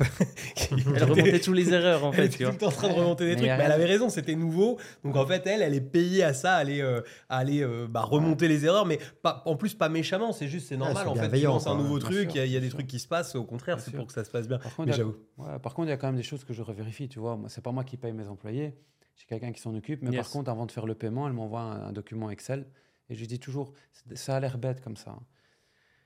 Je lui dis juste, tu m'envoies dans le document Excel combien il y a payé au total, tu mets le nom de l'employé, etc., ou du département. Et je dis, tu m'envoies l'Excel du mois précédent. Si je vois que les chiffres sont plus ou moins pareils, je Mhm. dis fonce paye. Si par exemple je vois un gap qui a un prix qui monte énormément pour x, y raison, là je vais dire pourquoi on n'est pas dans les mêmes Mhm. eaux? Yes. C'est facile en fait de vérifier ce qui Mm. se passe dans ta boîte. C'est juste que, oui, si tu un gars qui dit moi je travaille une heure par jour, ça va être compliqué. Si tu un gars qui dit oui, moi j'ai pris mon PC, je travaille à la plage, c'est compliqué. Mais quand tu travailles vraiment, que tu es derrière ton PC, que tu as tes trois écrans, que tu as une organisation qui est bien rodée, en un coup, en un coup d'œil, tu arrives à voir où ça va. Ouais. C'est un, un coup d'œil. Et euh, bah, je vois que tu es, assez présent en plus sur, euh, sur tes équipes. Et ça, c'est un problème. Tiens, là, on a fait une petite semaine en- en- au ski et euh, on a un pote euh, qui nous disait ouais, en ce moment, ça va un petit peu moins bien chez moi et tout. C'est un petit peu, un petit peu galère. Et, et en fait, direct, en fait, j'ai trouvé la solution à son problème parce que bah, il me disait tout simplement qu'il n'avait pas l'œil sur ses commerciaux depuis un certain temps. Tu vois. Et moi, juste avant, une semaine avant, j'ai vu une vidéo de. euh, c'est euh, comment il s'appelle Celui qui a inventé la boîte euh, Ledger. Euh, L'archevêque, je crois. son nom Archevêque, ouais. l'archevêque. Et il disait en fait, lui, il a fait une grosse erreur dans sa vie, justement, avec sa boîte Ledger. C'est que euh, avant, il était euh, avec ses, ses équipes et en fait, il a racheté des nouveaux buildings, un nouveau building et il a racheté des nouveaux bâtiments. Et en fait, son bureau, il s'est fait un kiff, c'est-à-dire qu'il a mis au dernier étage. Il a acheté un super bureau, tu vois, avec la, la vue magnifique, etc. Sauf qu'en fait, comme il était au dernier étage et tout au-dessus, les gens euh, avaient, ne venaient plus vers lui et ne voulaient pas le déranger parce qu'en Ouais. fait, il était dans son bureau tout seul au-dessus de sa tour d'ivoire, en fait. Et, euh, et en fait, il a vu que son chiffre d'affaires dégringolait et il s'est rendu compte qu'il y avait un problème. Et la seule chose qu'il a changé, c'est simplement qu'il a pris son bureau et il l'a mis un étage en dessous avec ses équipes. Et il a dit là, change c'était radical, Ça radical, tout a changé. Parce qu'en fait, un entrepreneur, il doit être au cœur de ses équipes.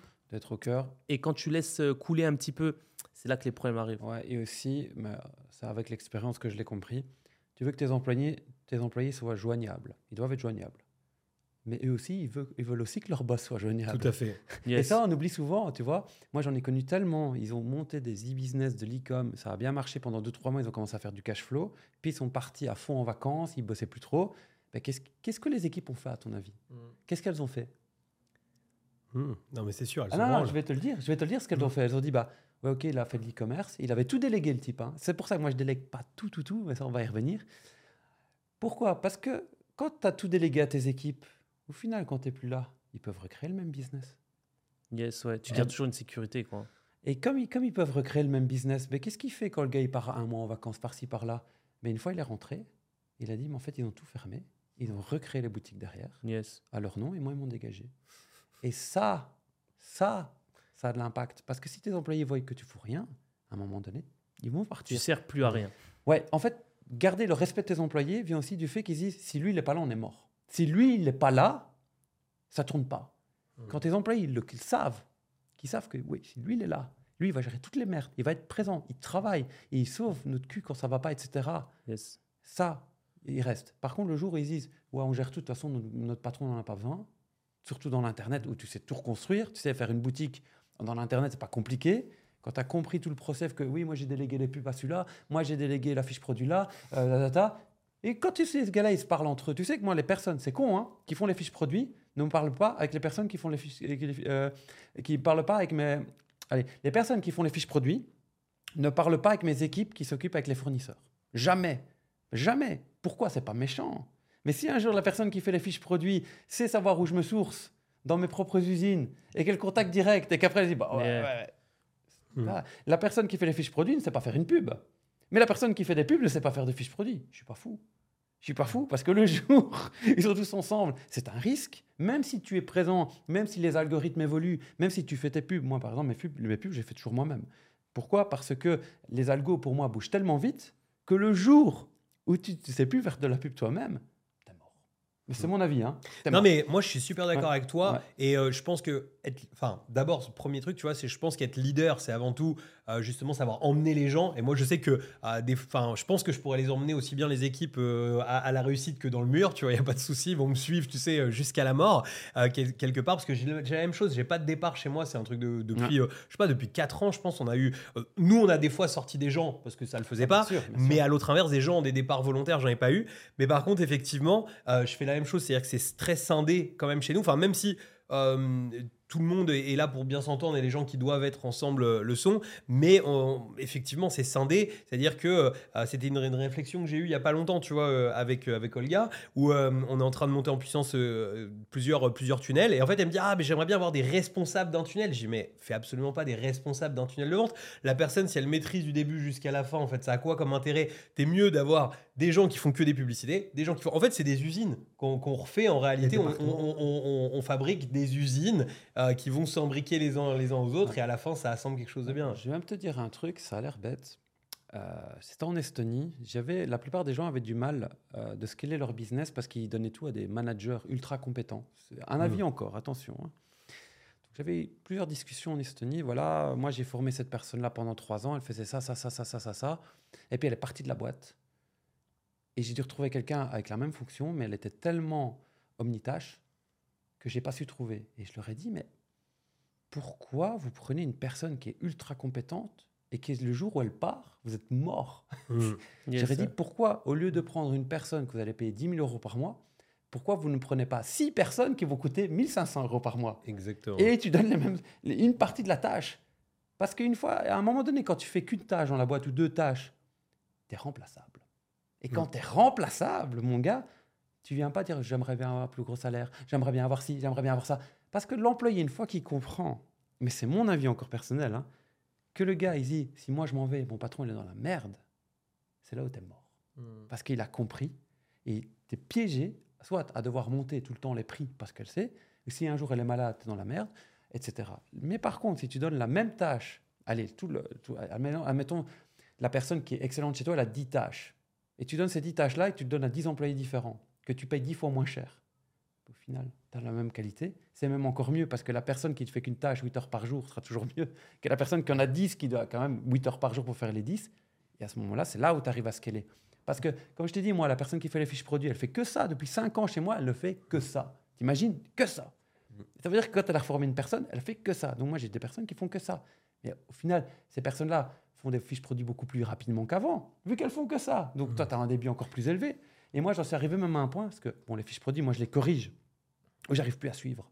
Donc maintenant, je vais devoir former quelqu'un pour, m'aider à corriger les Et fiches produits. c'est quoi le, le moment dans, quand tu as commencé C'est euh, à quel moment tu t'es dit là, il me faut ma première personne, Ma- ta première délégation, ta, ton, ton premier, euh, ton- la première personne avec qui tu as travaillé? Alors, moi, j'ai commencé à 13 ans avec un site de Pokémon. Alors, à l'époque, c'est pas une question d'argent. Une question, à l'époque, c'est oui, il y a plein de sites de Pokémon sur le marché, j'aimerais bien être le numéro 1. Comment t'es le numéro 1 ben, C'est celui qui a le plus de visiteurs. Les Pokémon, c'est un univers incroyable. Tu as les cartes, tu as le jeu vidéo, tu as la série TV, donc tu as de l'activité, tu as des news en continu sur l'univers des Pokémon. C'est comme si tu avais un site de football et que tu devais traiter tous les championnats, l'actualité de tous les championnats. Même à 13 ans, tu as compris que tu faire toutes les news toi-même, c'était pas possible. Donc, au lieu de payer quelqu'un, ben, tu trouves d'autres fans de Pokémon. Est-ce que tu veux m'aider? Viens, on va faire le plus grand site de Pokémon de la Terre. Et hop Et au final, j'ai compris directement. T'as commencé à déléguer comme ça. Directement. À 13 ans, je déléguais déjà. Pas parce que je le voulais, mais parce que, écoute, tu, tu pouvais pas. Toi, tu vas faire les, les actualités sur les cartes, toi sur les jeux vidéo. Moi, je fais euh, sur l'animé. On a tout délégué d'entrée de jeu. Moi, en fait, j'ai pas eu ce besoin de me dire où je dois déléguer. C'est- C'était inné parce que tu pouvais pas Tu tenir pas le choix. Ouais. non, et tous les sites de Pokémon le faisaient déjà à l'époque. Ouais, c'est vrai. Tu sais, il y a- il y a- ça, c'était euh, euh, François Pinault qui disait ça. Il disait euh, Moi, en fait, euh, pourquoi je suis aussi cruel et pourquoi je, je fais ça? Parce qu'en fait, tout simplement, j'ai pas le luxe, en fait, d'être. euh, j'ai pas le luxe de- d'attendre, j'ai pas le luxe d'avoir le temps, j'ai pas le luxe d'être gentil dans la vie et j'ai pas le luxe, en fait, de tout faire moi-même. Et en fait, à partir de ce moment-là, ben, en fait, tu es obligé de déléguer. Et bien souvent, c'est ça aussi c'est les gens, peut-être, ils délèguent pas, bah, tout simplement parce qu'ils ont peut-être le luxe de, de le faire, d'avoir le temps de le faire aussi. Mais après, ils se plaignent en disant euh, mon business ne marche pas Ah, à ça, cause de ça, chose, à cause ça. de ça, le marché Ça, n'est pas bon. Tu sais le nombre de fois, excuse-moi. Non, mais t'inquiète, t'inquiète, j'ai un concept, c'est pour Ouais. ça là. il est- Tu vois, je vais te dire une chose, moi on m'a dit Clicom, ça fait combien d'années qu'on me dit Clicom c'est Tous plus- les ans, Tous les j'entends. Ah ouais, une on dit que c'est mort. de- de- Quand on dit euh, Licom en janvier c'est une catastrophe, je dis vous êtes fous, c'est les Mm. soldes, vous êtes fous. Mhm. Ouais, euh, ouais, mais c'est après décembre, c'est après Black Friday. Mais je dis, vous êtes fous. Février, c'est calme. Mais c'est à Saint-Valentin, vous êtes dingue ou quoi? Je dis, après mars, euh, c'est mort. Euh, T'es fou, c'est le printemps qui arrive. euh, le running, euh, les ouais, petits c'est- je pense c'est le single day aussi, ou la fête de la femme. Et puis c'est avril. Bah, c'est pas. T'as toujours un truc, mec. C'est parce que les gens ne font pas d'event. Mhm. C'est tout. Les gens ne réfléchissent pas à faire de l'event. Donc, et c'est pour ça que j'ai toujours dit, si tu fais toujours la même chose et que tu connais bien ton business, ben, tous les mois qui étaient mauvais. C'est vrai que moi, il y a cinq ans, je disais janvier, c'est pas facile. Il y a cinq ans, je le disais. Maintenant, quand quelqu'un me dit janvier, c'est pas facile, non, c'est parce que tu es nul. C'est différent. Quand tu es nul, c'est pas facile. Quand tu es fort, c'est facile. Mais et ça, ça vient avec l'expérience. Yes, le ça, recul. ouais, ouais. Ouais, Je te rends la Mais- parole, ma poule. Non mais bien sûr, mais non, non, mais c'est juste un concept. Vous allez me dire si vous êtes d'accord ou pas. Moi, c'est un truc. J'ai j'ai mis du temps à me rendre compte. En fait, je me suis rendu compte que avec les années, à chaque fois, je mettais toujours, tu sais, des pansements sur mes business. C'est-à-dire qu'en fait, tu sais, on a un truc qui se passe pas bien. Hop, je rajoute un pansement et du coup, on refait un truc. Et en fait, on s'est mis à constituer des espèces de mille feuilles de business super compliquées. Et il y a un truc que j'ai fait il y a à peu près un an, je pense, j'ai réalisé ça. Je me suis dit, mais moi, il me faut un business de teubé dans la vie. Tu vois, il me faut un business le plus simple possible. Il faut que je puisse mettre des teubés éventuellement à, à le faire avec moi. 1000% Parce que c'est ça, en fait, quand tu parlais tout à l'heure des gens qui t'aient payé 10 000 balles par mois, c'est quand tu as besoin, quand tu as des choses trop compliquées, quand tu commences à avoir ton millefeuille, ton business, où il faut que tu fasses des, des, des, des, des reventes et des re-reventes pour espérer gagner, euh, gagner un peu d'argent, bah t'es mort, en fait, si tu fais ça. Et, et si tu arrives à avoir un business le plus simple possible qui peut fonctionner avec des gens simples, bah en fait, c'est beaucoup plus facile de découper, beaucoup plus facile de scaler, beaucoup plus facile. Et le meilleur exemple pour ça, pour moi, c'est McDonald's. Les mecs, ils sont capables de faire des burgers partout à travers le monde. N'importe qui peut faire un burger. Et il y a un truc qui est génial qu'ils ont fait, c'est les process. C'est-à-dire qu'en fait, quand les gens ou quelqu'un qui paye même 10 000 balles par mois et qui disent Oh, il est parti, je savais plus quoi faire. Mais en fait, c'est pas possible. Moi, chez moi, chaque personne qui fait un truc chez moi, il a écrit un process, Ouais. il a tourné des vidéos pour expliquer ce qu'il avait et on a un centre de formation interne avec tout ce que chacun fait. Et en fait, quelqu'un s'en va demain. C'est triste. Moi, je- j'aimerais pas que cette personne s'en aille. Mais on peut remplacer cette personne. Bon, je dirais quand même, dans mes managers, j'ai trois personnes en tête où vraiment ça me ferait chier s'ils partaient. Euh, mais même eux, en fait, quelque part, ils partiraient demain, le business va pas s'arrêter. Et heureusement, et moi aussi, il faut que je puisse éventuellement alors disparaître. Évidemment, il faut pas que je laisse forcément entrevoir à tout le monde, comme tu l'as dit, mais il faut que je puisse disparaître au cas où, parce que bah, sinon, je serais, tu, tu peux jamais t'arrêter. Ouais, Enfin, je suis voilà. d'accord. Ouais, Je suis d'accord. De toute façon, je pense qu'à un moment donné, si tu veux faire des business à multimillions par mois, déléguer la clé Mhm. et deux, ne pas dépendre d'une personne. Mm. Euh, ça, c'est super important. Le jour où tu dépends d'une personne et que ton business il peut tomber, ben déjà, c'est bête à dire, hein, mais admettons si demain, moi, mes boutiques, je veux les revendre. Moi, je peux déjà mettre que j'ai pas eu de démission depuis 4 ans. Mm. Je peux le mettre que mon process, il est simple. Ah, ça a de la Tout valeur. à fait. ouais. non, mais c'est une grosse, grosse À, valeur. par- à partir du moment où toi, tu dois vendre ton business et tu dis, ouais, mais si lui, il part, qu'est-ce qui se passe? Ou alors, je vais aller plus loin. Si tu revends ton business et que comme tu as tout délégué, tu sais, quand tu délègues tout à 100%, tu sais plus trop ce qui se passe dans ton business. Moi, c'est un truc. Mm. Moi, on m'a toujours dit, mais Gabriel, pourquoi tu continues toujours la fiche, les fiches produits? Pourquoi, à ton avis? Pas parce que ça, pas parce que ça m'éclate. Je fais ça 6 heures par jour, hein, donc ça m'éclate vraiment pas. Quand je dois, co- euh, J'avoue que je suis admiratif. Ouais, quand, je dois, quand je dois corriger euh, des colliers pour chiens des trucs comme ça, ça m'éclate pas. Mais par contre, quand j'ai un, quand j'ai un, un produit qui, qui pète du jour au lendemain et que j'arrive à. Et parce que c'est moi qui l'ai corrigé, que je sais que ça marche, ben ça part très vite en pub dans tous les réseaux. Et c'est un produit que je scale très rapidement. À partir du moment où tu te donnes les fiches produits, parce que moi déjà, les fiches produits, c'est pas. Allez. J'ai mes personnes qui les écrivent, mais c'est moi qui les corrige. Mais c'est moi qui les choisis aussi. Ça, c'est très important. Mm. Pourquoi? Parce que si le jour où tu délègues ça et que la personne, elle ne sait pas choisir un produit correctement, ben c'est tout le process qui est mort, en fait. Mm. Tout ton process, il est mort. Et on a essayé de déléguer, hein, j'ai essayé. hein. J'ai essayé pendant deux ans de déléguer la recherche de produits. Il y a quelque chose que tu ne pourras jamais déléguer, c'est ton expérience. Moi, ça fait depuis 2015 que je recherche des produits. 2015, en 2023. Je pourrais, il y a des produits, par exemple, il y a des produits, un produit qui tue tout. C'est une cuvette pour les toilettes. ouais, donc il n'y a pas de. Ouais, c'est c'est vraiment Si, le, le comment produit que personne ne com- pense. quoi. Voilà. Comment veux-tu que je dise à la personne qui doit rechercher un produit, je dis ouais ça c'est un winner, prends-le. Il va faire ouais. parce que moi, je sais qu'à 4 ans, j'ai explosé la cuvette Mm. à toilette. Ou même une tondeuse pour le nez. C'est con, c'est con. Mais il y a plein d'hommes, ça les fait chier, tu vois. Eh ben, je pourrais pas, cette petite touch-là, je pourrais pas la prendre. Il y a des choses que tu peux pas, il y a des choses qu'on on appelle ça le feeling. Ouais. Ça, ça prend pas. Ouais. Donc, tu peux, pour moi, déléguer 80% de ton business. Moi, par exemple, il y a un truc que je déléguerai jamais, c'est la pub. Ça, je pense qu'on Mm. avait parlé de la même chose. Pourquoi? Parce que, par exemple, moi, je parle souvent de pub avec Loïc. Mm. Il m'a demandé un jour, bon, on va pas aller trop dans le détail, mais voilà, ce, ce type de pub-là, c'est nouveau, comment tu es? Je lui ai dit que tu fais ça, ça, ça et ça. Tu vas voir, ça a marché. Il m'a fait, t'es sûr? Je lui ai fait, fais-le. Ça a pété. Pourquoi? Parce que moi, pendant six mois, j'ai fait des tests de ça. Si un jour tu dis à ton employé, tu dis, toi, tu vas gérer Google Ads et toutes les nouvelles technologies qui sortent en Google Ads, tu les apprends et tu les fais toi, le jour où il se part, Ouais, c'est mort. Ouais. C'est fini, ciao. C'est fini. Ça, Yes. tu peux pas.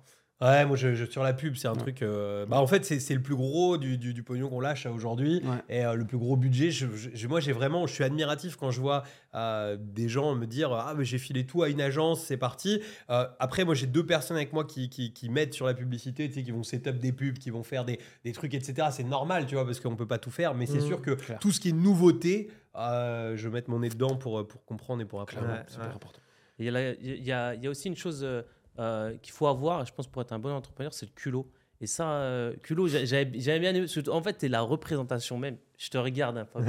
La représentation même du culot. Franchement, l'autre coup, tu m'as raconté ton histoire.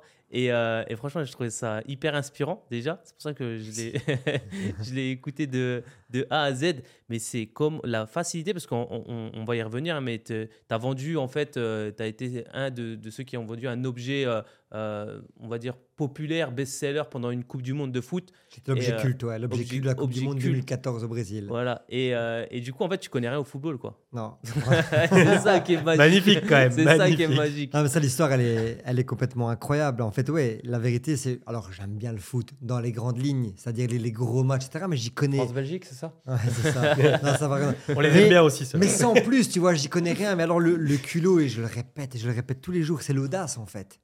Tu vois, euh, la, la chance sourit aux, aux audacieux. Le non, tu l'as déjà. Va chercher un oui. Tu comprends ce que je veux dire? Donc, tu as déjà le non. Qu'est-ce qui, qu'est-ce qui va t'empêcher d'aller chercher un oui? Voilà, casse des portes, passe par les fenêtres. Et, et l'histoire de la Diabolica qui, effectivement. euh, Ouais, Diabolica, donc c'est la l'objet. c'est Diabolica, c'est la, la- la- hein. la petite trompette télescopique qu'on a commercialisée pendant la Coupe du Monde 2014 au Brésil, où on est devenu effectivement euh, l'objet emblématique et en fait où euh, on a en fait réussi à vendre plus d'un million cinq cent mille exemplaires en huit mois de temps avec zéro euro de budget comme zéro euro de budget marketing, zéro euro de budget pub. Là où Incroyable. au hein. départ, on sa- donc, la quantité minimale on devait en commander chez le producteur, c'était 3000 pièces à 8 mois de la Coupe du Monde.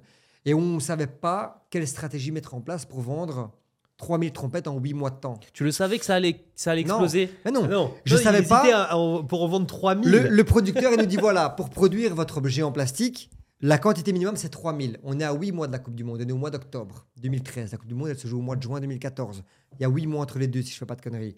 Et donc, je lui dis mais laisse tomber, 3000 trompettes, comment tu veux qu'on vende 3000 trompettes? Déjà j'étais un peu gêné de dire que j'allais vendre des trompettes, tu vois, en 8 mois de temps. Et on a fini la Coupe du Monde avec plus d'un million cinq cent mille exemplaires Yes. dans plus de 25 pays différents. Zéro euro, il n'y a pas de Facebook Ads, il n'y a pas de Shopify, il n'y a rien Alors c'est quoi, c'est quoi qui a fait que ça a explosé comme ça? Alors le buzz, la presse, en fait, on a été relayé par la presse mondiale, papier et télévision.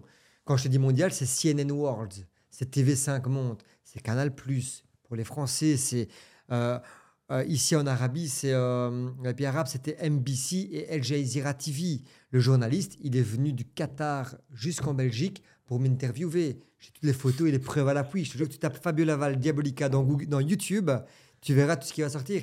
Il y a des. Je refais l'exercice régulièrement, je retombe sur des vidéos que je me souviens même plus, où, euh, tu vois, c'est un, article dans la presse récemment en Mongolie. Euh, D'ailleurs, pour rigoler, je dis tiens, celui qui arrive à me traduire ce qu'il dit, euh, je, je le paye en fait, tu vois. Et je, dis, je connais tellement, je connais beaucoup de Mongols, mais personne qui arrive à me traduire le- l'article en Mongolie, tu vois. Mais voilà, c'était la, la- la petite plaisanterie. Mais Je retombe sur des articles en Suède, en Slovaquie, en Finlande, mais des trucs de ouf, dans des, dans des langages où tu sais, je parle en français et eux me, me traduisent en fait, tu vois, en Chine aussi, en Chine, t'imagines les mecs? J'ai été traduit en Chine. Énorme. Et ça, c'est un énorme. Mais j'ai Mais inventé un- comment? Mais comment? Mais en fait, comment t'expliquer Tu vois, c'est. Il y a, y a une petite part de bluff et il y a beaucoup de part d'audace, il y a beaucoup de part de le, le fait de oser, tu vois, et, et vraiment d'y d'y aller à fond. En fait, de faire les- Mm. Quand tu t'embarques dans un business, fais les choses à fond ou le fais pas. Mm. Pour faire les choses à moitié, ne le fais pas. Fais les choses à fond et va jusqu'au bout. Et donc, comment ça se passe? On a huit mois de la Coupe du Monde. Mon pote, il me dit tiens, voilà, on il y a un énorme engouement. Je vais la résumer hein, très rapidement. Il y a un énorme engouement qui se tourne autour de l'équipe nationale belge appelée les Diables Rouges. Euh, ça faisait très longtemps qu'elle s'était plus qualifiée pour la Coupe du Monde. Et qui puisait, c'est la Coupe du Monde au Brésil. Donc le foot et le Brésil, bah, ça fait rêver. Et euh, il me dit, viens, on sort un truc. Je bon, lui, il savait que moi, j'étais, moi, j'étais bon en marketing et en communication. Donc, j'étais la bonne personne avec, avec qui il fallait s'associer. Et lui, il avait des boutiques de supporters, etc. Donc, euh, c'était dans son élément. Et, euh, et bref, euh, on sort une trompette. On trouve un producteur en Espagne. Je voulais pas les faire fabriquer en Chine parce qu'il fallait que je puisse. On voulait un respect du code éthique en fait. Tu vois, on Mm. voulait vraiment un produit de qualité. On voulait pas que ça vienne de Chine. On voulait pas que ça soit fait par des petites mains. C'était plus personnel. Et même si j'ai rien contre ceux qui font du business en Chine, etc. hein, ok, je ne dis personne autour de la table. mais, euh, mais voilà, c'était un, c'était un truc. Parce qu'à la base, c'était 3000 pièces. Donc on ne Mm. pensait pas faire ça.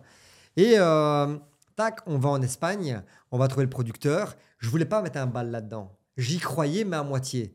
Je voulais pas mettre un bal là-dedans. Et donc, je négociais un crédit avec le fournisseur qui ne connaissait pas. Les 3000 pièces, euh, il nous, on gagne la confiance. Il nous produit les 3000 trompettes. À l'époque, sans nom, sans marque, sans branding. C'était juste 3000 trompettes noires, jaunes, rouges, des couleurs de la Belgique. On les ramène. Et je dis, bah, ça va, on a 8 mois pour les vendre. On a le temps. Et quand il y avait un match de, quali- de la qualification qui se jouait, ils transmettaient le match sur les grands places Yes. avec des grands écrans. Et il y avait des, plusieurs dizaines, voire des centaines de milliers de personnes sur certaines grandes places. Et là, nous, on met des échoppes à l'entrée des grandes places. Et il s'avère que ces 3000 trompettes, on les vend en un match, en un week en un soir, quoi, tu vois. Boum. Et là, on se dit, putain, il y a un truc, tu vois. Ouais. Euh, C'était 2014. Hein. Tu as, commencé quand le e-commerce, toi, Gab? 2001. 2001. Ça a pété vraiment. Ah non, l'e-commerce. Ouais. Ah, les- ah non, non, les Pokémon 2000. Ouais. Euh, J'ai commencé en 2015. Voilà, 2015. ouais, Donc, tu vois, ouais. 2014, Ouais, ouais. on parlait pas trop de dropshipping, on parlait pas trop Non, Shopify, je connaissais même pas. J'avais mon, mon e-commerce, il était fait en WooCommerce, tu vois, pour te dire avec WordPress. Et donc, bref, là, il y a un énorme engouement dans notre région. Ok, on en recommande. Là, je fais faire un logo. C'est le logo que j'ai fait. C'est que mon graphiste a fait le plus rapidement possible. Je crois qu'il l'a fait en deux secondes et demie. Tu vois, et il est encore là aujourd'hui. Comme quoi, parfois, il faut pas, se- pas, pas trop se prendre la tête.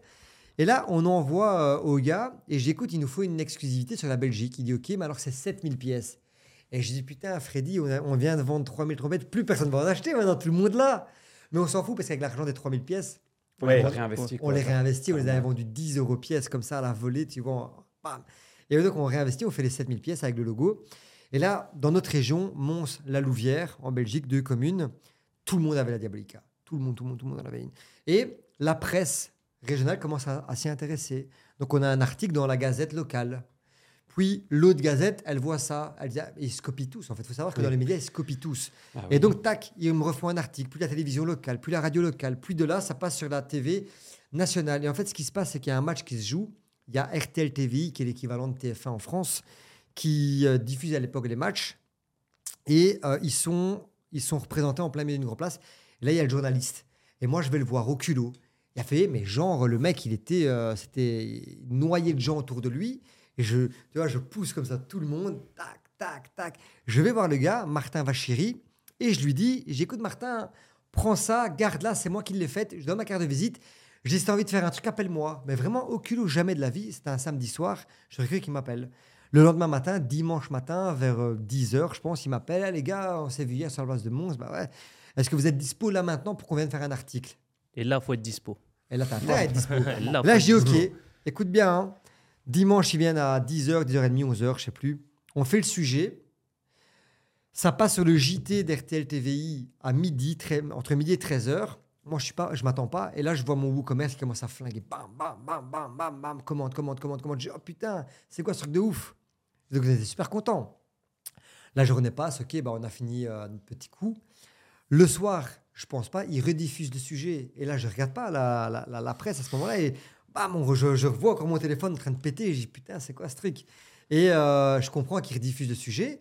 J'ai pas tilté qu'on était dimanche. Les gens, ils appellent pas le dimanche. Les gens un peu. euh, hein. Donc le lendemain matin, lundi, tous ceux qui ont des magasins de sport et d'articles supporters, ils m'appellent. Ah, on a vu votre truc, on a vu votre sujet, on voudrait bien 200, 500, 600 pièces. Donc en fait, on commence à les vendre à l'unité pendant les matchs, et puis les médias font qu'on les vend à la caisse de 200 aux commerçants. Et c'est comme ça qu'on commence à péter le truc, tu vois. Et puis de fil en aiguille, de fil en aiguille, on a de, de plus grands, plus grands médias, des plus grandes presses, etc. Et puis on apprend qu'il y a en Suisse, t'es originaire de Suisse, toi. Yes. On apprend qu'il y a un match caritatif qui se joue au stade de, stade de Suisse à, stade de Suisse à Bâle. À balle, ouais. À Bâle, voilà. Et donc, c'est toutes les All-Stars des années 90. Zinedine Zidane, Ronaldo, Christian Vieri, Zambrotta, Cannavaro. Enfin, pour tous ceux qui sont de la génération 80, ouais, la génération 80 ils s'en souviennent. Et donc, c'est l'occasion unique ou jamais, ça se produit une fois dans ta vie, où toutes les, toutes les grandes stars de foot se retrouvent au même endroit pour un match caritatif. Et là, le culot, l'audace, le bluff, qu'est-ce qu'on fait avec mon pote? On n'est pas invité, on n'est pas attendu. On imprime 100 Diabolica avec la couleur de l'association qui organise. Je sais plus c'était quoi le nom, mais c'est un petit peu comme l'UNICEF. Je sais pas si Mm. vous connaissez. Ah, Similaire. Donc on imprime le logo, on prend la camionnette, on fait nos 6-7 heures de route, on arrive là, on entend, euh, on est au courant de là où les joueurs logent, dans l'hôtel, tu vois. On arrive devant l'hôtel, il y avait genre des centaines de personnes devant, et nous on arrive devant, on dit voilà, on fait partie de l'association. Mais c'était que des couilles, c'était pas vrai. Et ah ok, ça va, ils nous laissent rentrer. Et là, on rentre dans le lobby, et je me souviens toute ma vie, je vois Makelele, Christian Makelele devant moi à la réception. Je savais pas c'était qui. Mais tu vois, c'est un black, tu vois comment il est sapé, tu sais que c'est un joueur. Et mon pote, il me dit, lui qui connaît bien le foot, il me dit, ouais, c'est un joueur de l'équipe de France, euh, Christian Makelele. Ok, bref. On tourne dans l'hôtel et euh, il était l'heure de midi. On cherchait là où ils mangeaient les joueurs. On cherchait le restaurant de l'hôtel en fait. Dans le restaurant, ils n'étaient pas là. Et puis on monte à l'étage et là, je vois un portier, deux grandes portes et l'affiche du match. Et je dis putain, je suis sûr ils sont là. On a avec notre caisse de sang diabolica, tu vois. Et on voit le vigile et on dit écoute, euh, voilà, on fait partie de l'association. Ah, ok, ça va. Et là, on rentre, boum. Et là, il y avait toutes des tables rondes, une table par pays, par nation. Et il y avait tous les joueurs qui étaient en train de manger dans un buffet. Et je dis oh putain, what the fuck. Et donc on est là. Au bon endroit. Ouais, au bon endroit, mais tu peux pas te faire passer pour un. Ouais, tu peux pas faire le fan, là. Tu peux pas faire Ouais. des fans. Tu peux pas sortir ton appareil photo et faire des photos parce que tu es censé être de l'association, de l'organisation. Et donc, la chance fait que on se retrouve à la table des Portugais. Mhm. Mon associé portugais d'origine, il parle très bien le portugais. Il étudie la Bible de l'UEFA parce que son rêve à ce moment-là, c'est devenir agent de joueur, donc il connaît tout. Là où moi, je connais rien. Il faut savoir qu'à l'époque, les stories, ça n'existait pas. Il n'y avait pas. C'était Snapchat et Facebook. Hmm. Même Insta, il n'avait pas la traîne en 2014, euh, 2013 encore. Et donc, euh, on ne sait pas faire des stories ou quoi. Donc, moi, je me souviens, je suis là comme ça, sur le coin de la table, et j'ai les photos, je peux vous les balancer pour que vous les insériez. Je suis là en mode discret, comme ça. Dis, putain, les gars, regardez. Euh, tu vois, Non. sur Facebook, je balançais, alors que je savais même pas c'était qui le joueur qui était en face de moi. Et tous les potes, ils commandent, putain, mais t'es où Tu fais quoi C'est quoi ce truc? Mais la presse voit ça. La presse, elle nous suit. Ouais. Et elle nous avait demandé d'ailleurs de, leur- de leur envoyer de l'info. Bref, le repas se passe. On participe également à la conférence de presse avec tous les joueurs, Ronaldo, Zidane, je me souviens, Martha, enfin il y avait des gros joueurs. On sort de l'hôtel pour aller voir le match et là, bah, on n'a plus d'accès, c'est fini. Mhm. Tu vois, donc on, on se dirige pour aller vers les gradins pour voir le match. Sauf qu'on passe devant le coin presse. Je vois en grand presse. J'ai putain, bien, on va essayer d'aller voir, euh, on va essayer d'a- d'aller- on va essayer d'aller négocier un, une, un un badge accréditation presse. presse, un badge Tu presse. passes, badge de, presse, tu passes de, comment dire, d'association à, à presse. Exactement. Et donc, je vais, je me souviens toute ma vie, là, tu as tous les photographes, tu sais, avec leur appareil photo comme ça, là, tu vois, les objectifs blancs, Ouais. euh, tu vois, pour faire des zooms de, de malade. Et nous, on est là, sans appareil photo, sans matos, sans rien. Il dit, voilà, on fait partie de la presse belge, Euh, on représente tel journal, mais c'était pas vrai. Et vos- votre appareil photo, il est où? Ben, Je dis, non, on travaille avec des téléphones. Ok, 2014. T'as pas, la, t'as pas la qualité de photo que Ouais. tu as maintenant. hein. Il faut juste recontextualiser le truc, hein, il y a 10 ans. Quoi, On tu vois. travaille au 3310. Ouais, c'est ça. t'as- t'as- on est à l'iPhone 4, je crois. Enfin, façon de parler, tu vois. Et euh, bref, on arrive à voir la vareuse. Donc, on a la vareuse verte, on a la carte presse. On se retrouve sur le stade, sur le terrain, dans le gazon. Et là, je commence à taper, on commence à taper des selfies avec Platini, avec Zinedine Zidane, avec Ronaldo, avec Gattuso. Enfin, bref, toutes les têtes, toutes les grosses têtes des années 90. Pour ceux qui sont de cette génération, ils, ils vont reconnaître. Truc de ouf. On envoie, bam, le match se passe. On retourne à l'hôtel, on est connu, les gens ils ont capté qu'on faisait partie de l'organisation, soi-disant. et là, rebelote, on se retrouve dans le restaurant le soir. Et là, je dis à David, j'écoute, mon associé de l'époque, ces mecs-là, on les verra plus jamais de notre Mm. life. Ouais, c'est Rien à jamais, foutre. Sors les téléphones. On prend les téléphones et on commence à taper selfie avec tous les joueurs. On commence à prendre les Diabolica, on les donne dans les mains des joueurs, on commence à faire des photos avec. Tu vois, mais à l'arrache, hein. sale culot, parce qu'il faut oser le faire. Bah, tout à fait. Moi, j'ai Gabriel, il sait bien, j'ai aucune gêne. J'y vais, je m'en bats les vrai. steaks. Je suis franco et c'est de ma nature, je suis comme ça, je sais pas t'expliquer, c'est ma personnalité. J'ai pas de gêne. J'y vais, ça plaît, ça plaît, ça plaît pas, c'est pas grave. Je dis le non, tu l'as. Va chercher un oui. Ça, il faut bien le retenir. Et donc, on tape toutes les photos, toutes les photos, il est 22, 23 heures, j'envoie ça à la presse belge, on reprend la voiture, on roule 6 heures vers la Belgique. J'explique aux journalistes tout ce qui s'est passé. Et en fait, l'anecdote, c'est que le Brésilien Ronaldo, c'est le dernier qui on a fait la photo. Il nous restait une diabolica portugaise et il nous dit Ah, les gars, euh, en portugais, il explique ça à mon gars. Ah, sympa, j'ai de la famille portugaise chez moi, est-ce que je peux la garder? Mais nous, c'est un honneur. Je dis Ben oui, garde-la, bien sûr, avec plaisir, Ronaldo. Tu sais, quand c'est lui qui te dit ça, putain, c'est ouf, quoi. Et on explique ça. Et puis, on fait 6 heures de route. On arrive en Belgique à la station-service pour mettre le plein d'essence au retour et prendre un petit déjeuner à la, la station-service. Et là, il y avait tous les journaux en tribune. L'ADH, donc l'ADH, c'est la dernière heure. C'est un des plus gros médias sportifs en Belgique. Et on était en couverture de l'ADH avec comme titre Ronaldo nous a volé notre Diabolica. Mais j'ai jamais dit ça. C'est le, tu sais, le, le phénomène du téléphone arabe. Bah ouais. Donc il déforme l'info. Et en fait, ce qui s'est passé, comme ils se copient tous les médias, de fil en aiguille jusqu'au Brésil, dans les médias brésiliens, c'était Ronaldo parrain de la Ouais, Diabolica. tout.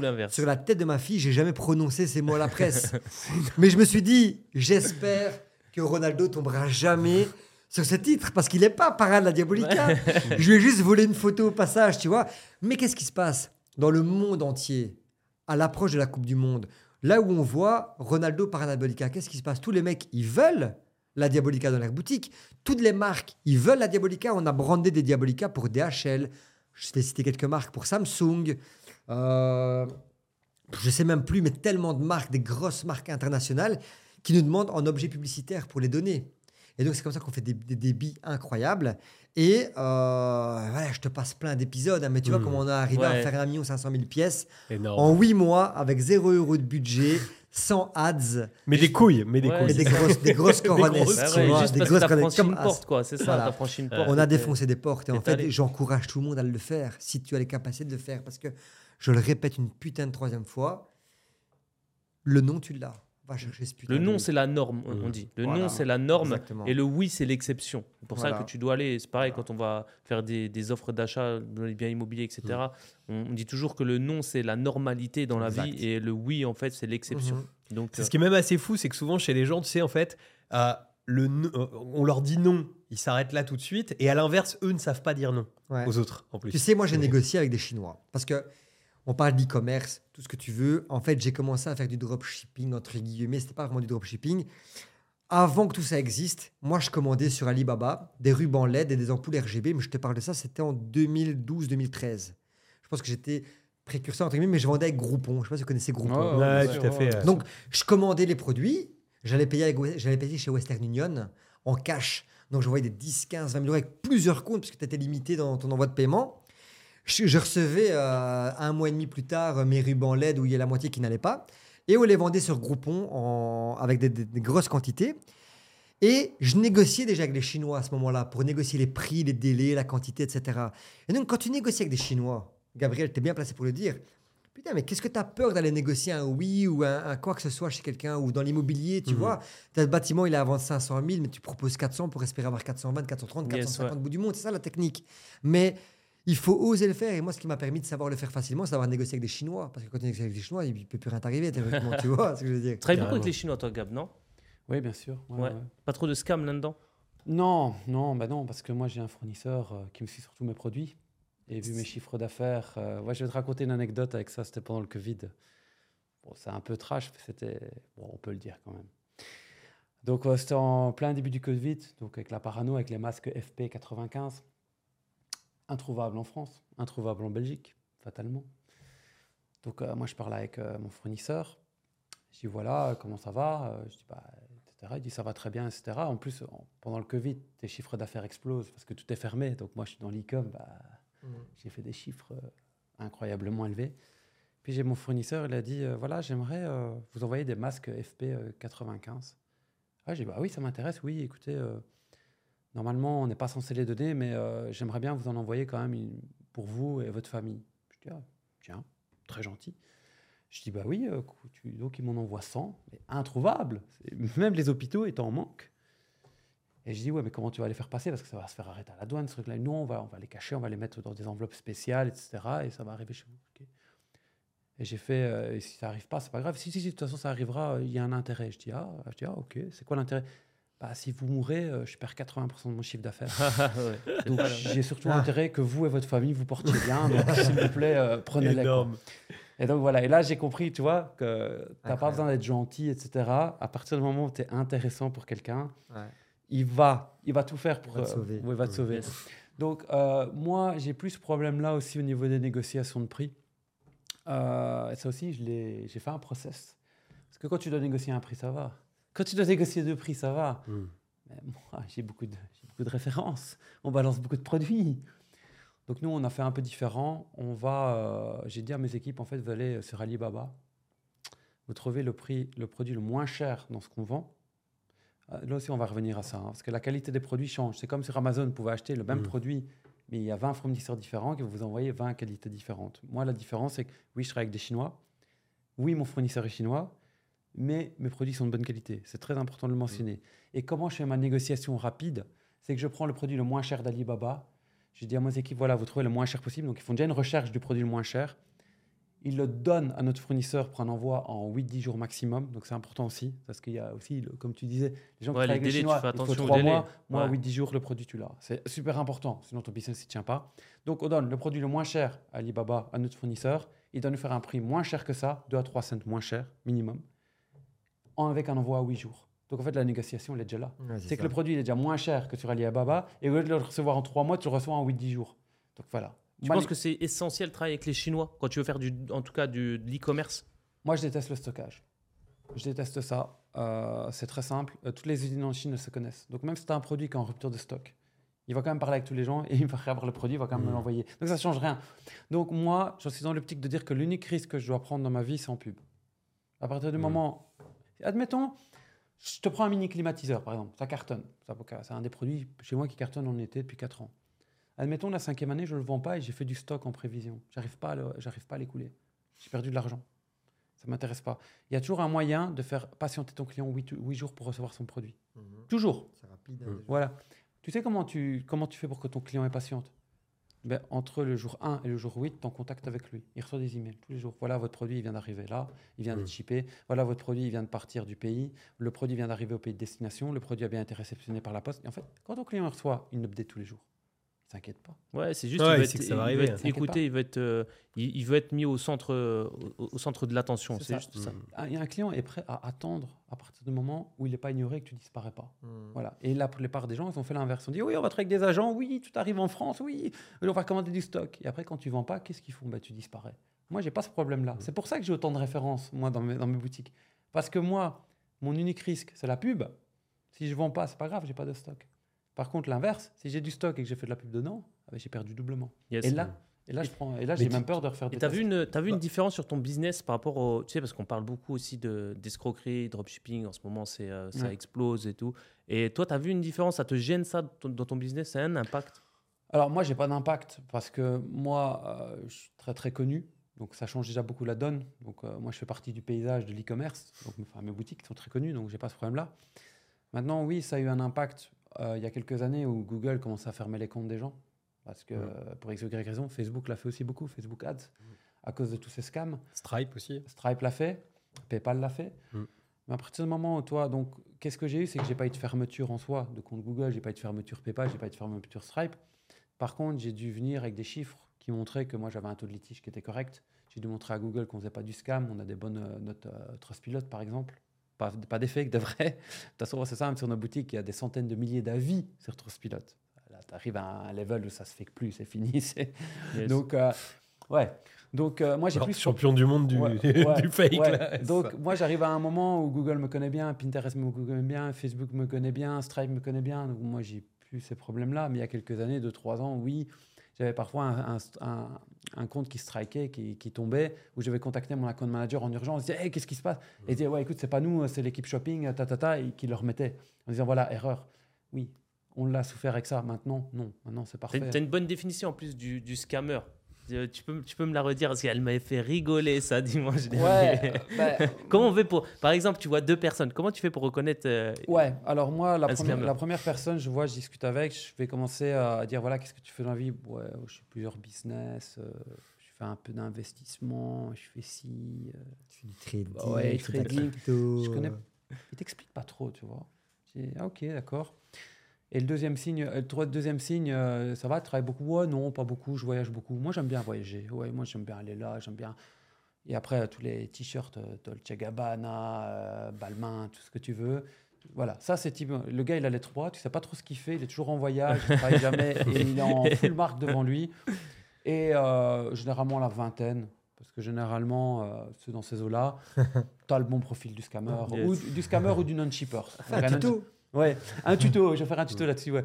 Euh, Et du, un- et, du, et du coup, Laurent Billionnaire, alors c'est un scammer ou c'est pas un scammer Alors attention, là, là, là, là, je- là, on arrive je- sur, sur un projet très obligé de lancer le petit. euh, euh, parce qu'on me l'a beaucoup demandé. Parce qu'il faut savoir que Gab, voilà, il a, il a démonté de A à Z en 5 points concis et concrets, je crois, le fait que. ouais, que ouais. une- mais attention, il l'a prouvé après que c'était à lui. Donc ça aussi, c'est le retour de Ah, manivelle. Ça, c'est le et- retour de manivelle. Euh, parce que lui, en fait, on va revenir, sur, euh, on va revenir quand même sur l'histoire.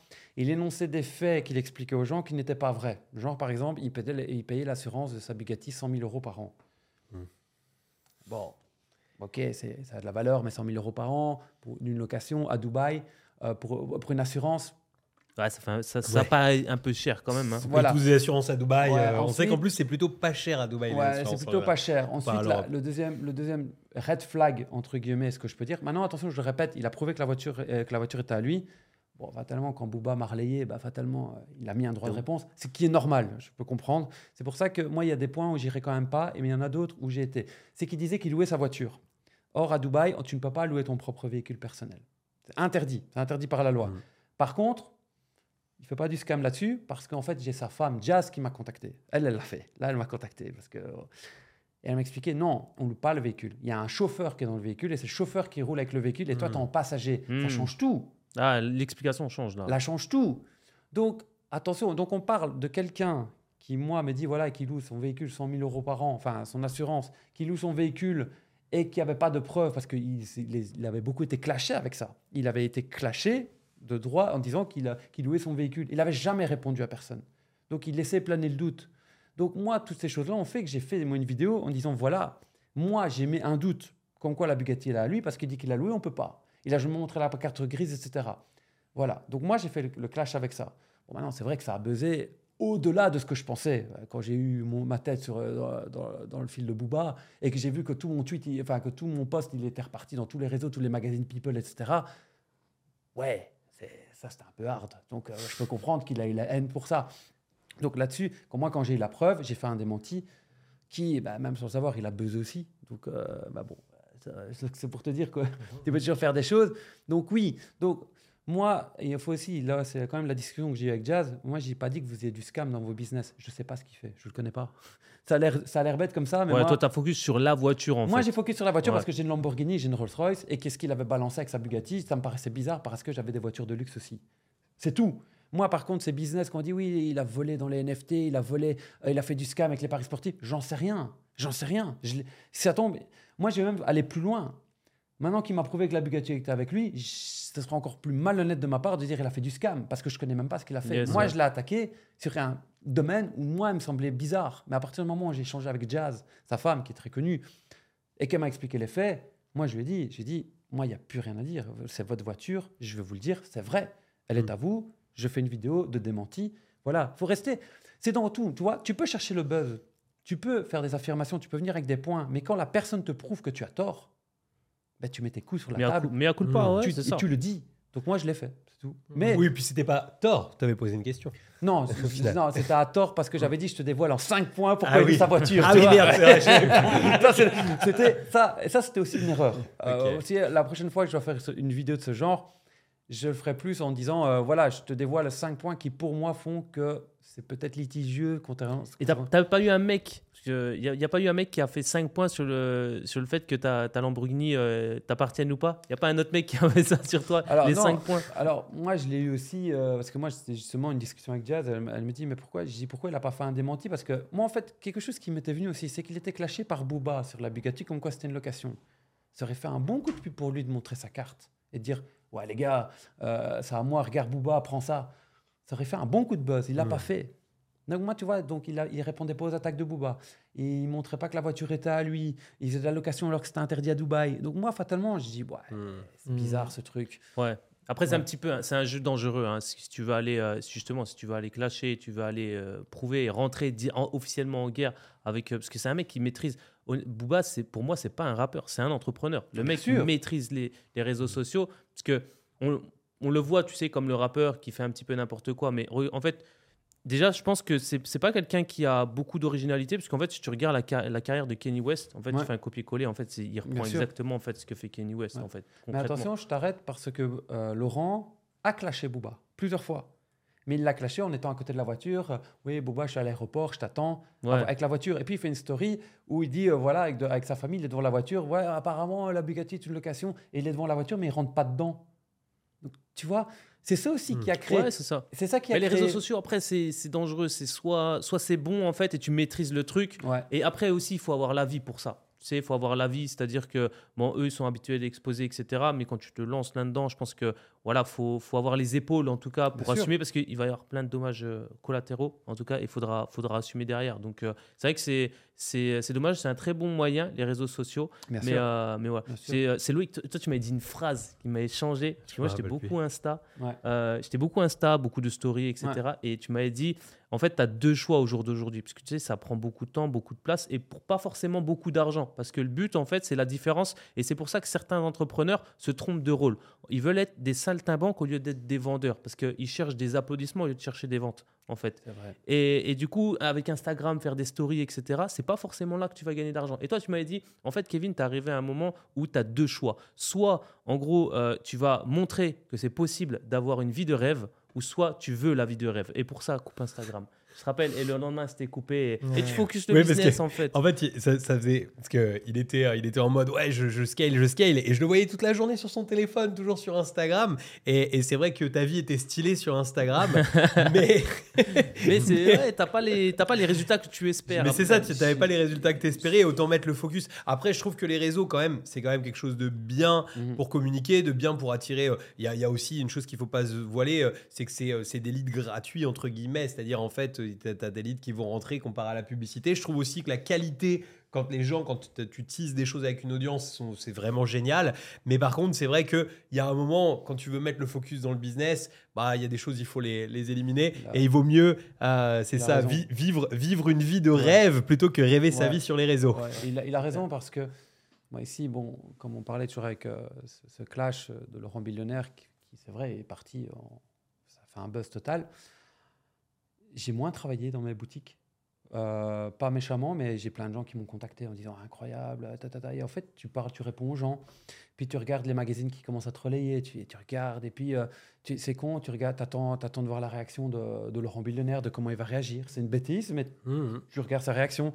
Euh, puis tu regardes aussi euh, conneries, mais quand Booba, il te, il te met ta vidéo, euh, bonjour, je m'appelle Gabriel DXB, et que tu es sur le truc de Booba, et que tu, ouais, que tu vois, il y a, y a 500 commentaires, et tout le monde, ta ta ta ta. Euh, ouais, tu regardes, tu commences Ah ouais, à regarder ce qui se passe sur toi, parce que tu regardes. euh, donc, ouais, et puis tu as Jazz qui te contacte. Donc, et c'est vrai que tant la vidéo en elle-même, elle m'a pris 10 minutes à faire. C'est les, re- les retombées, comme on C'est dit. les retombées, en fait, qui te prennent du temps. Ouais. C'est- ouais. Donc, euh, être dans les tutos, c'est pas mal au final. C'est bien, ça marche bien. C'est. Je pense que ça peut être un bon mot de la C'est- fin. c'est Être dans les tutos, c'est. euh, c'est pas mal. Yes. Bah, encore une très bonne émission, en tout cas. euh, très bonne émi- Carrément, très merci bon les gars. moment, euh, Franchement, c'est trop avec cool. vous. hein. Avec plaisir. Mhm. Donc, on va, on va déclarer le match nul entre la France et la Belgique. Ouais. Je Ouais, pense qu'on peut, euh, on peut partir. euh, peut Maintenant, je tiens quand même à dire quelque chose, moi, la France et la Belgique, euh, parce qu'on voit beaucoup de, allez, de, de, de rivalité entre la Belgique et la France. Par contre, je sais pas, toi qui habites Dubaï, moi qui habite Dubaï maintenant depuis 7 ans et qui vais souvent en Roumanie, il n'y a pas cette rivalité-là. J'ai pas de. Moi, quand je vois des Ici, Français- à Dubaï, à Dubaï, il y en a pas. Exactement, Oh, il n'y en a pas. Ouais. Quand je suis en Roumanie, pareil. Moi, par exemple, j'étais voir la finale de la Coupe du Monde ici, France-Belgique. Ils jouaient contre l'Argentine. Je suis plus proche de qui, moi? Je suis plus proche d'un Français ou je suis plus proche d'un Argentin? Tu sais, Au niveau culture, Bah au oui, niveau Français, de la langue. forcément au niveau de l'échange. mm. Donc, moi, quitte à ce que la Belgique soit éliminée de la compétition, ben, je préfère que la France gagne. Mais clairement, je, je préfère que la France gagne que de voir un pays où, qui de toute façon est, est à des milliers de kilomètres de chez moi et qui de toute façon j'ai aucune affinité. Donc clairement. Ouais, non, mais Ouais. je, je vois. Il y avait beaucoup d'Argentins après que l'Argentine ait gagné euh, la, la- la Coupe du Monde. Ouais, toujours abusé, abusé, bien sûr. c'est abusé. Bref, mais bon, Ouais, ça c'est c'est abusé, c'est une ouais. autre histoire. Yes. Voilà. Messieurs, on vous laisse euh, le mot de la fin. Fabio, tu, Allez. nous, euh, tu nous conclus ça. Une petite citation. Est-ce que vous avez des citations que vous aimez bien? Oui. Dis-moi. Alors, il faut toujours dans le business viser la lune parce qu'au pire du, au pire du pire, tu vas atterrir dans les étoiles. Voilà. Pas mal. Ouais. Pas mal. Au niveau du recrutement ou des, des- des équipes qu'on va se créer, ou même de n'importe quelle personne, en fait, il faut bien retenir une chose, c'est que ce n'est pas tes aptitudes, mais ton attitude qui va déterminer ton altitude. Je répète, Pas mal. ce ne sont pas tes aptitudes, mais ton attitude qui va déterminer ton altitude. Voilà. Yes.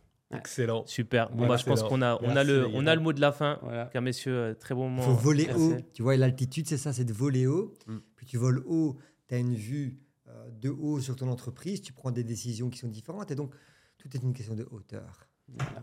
Super. Merci à vous deux en tout cas. Merci. bien. Merci à vous. Allez, Allez. à bientôt. Ciao, ciao. Ciao, ciao, ciao.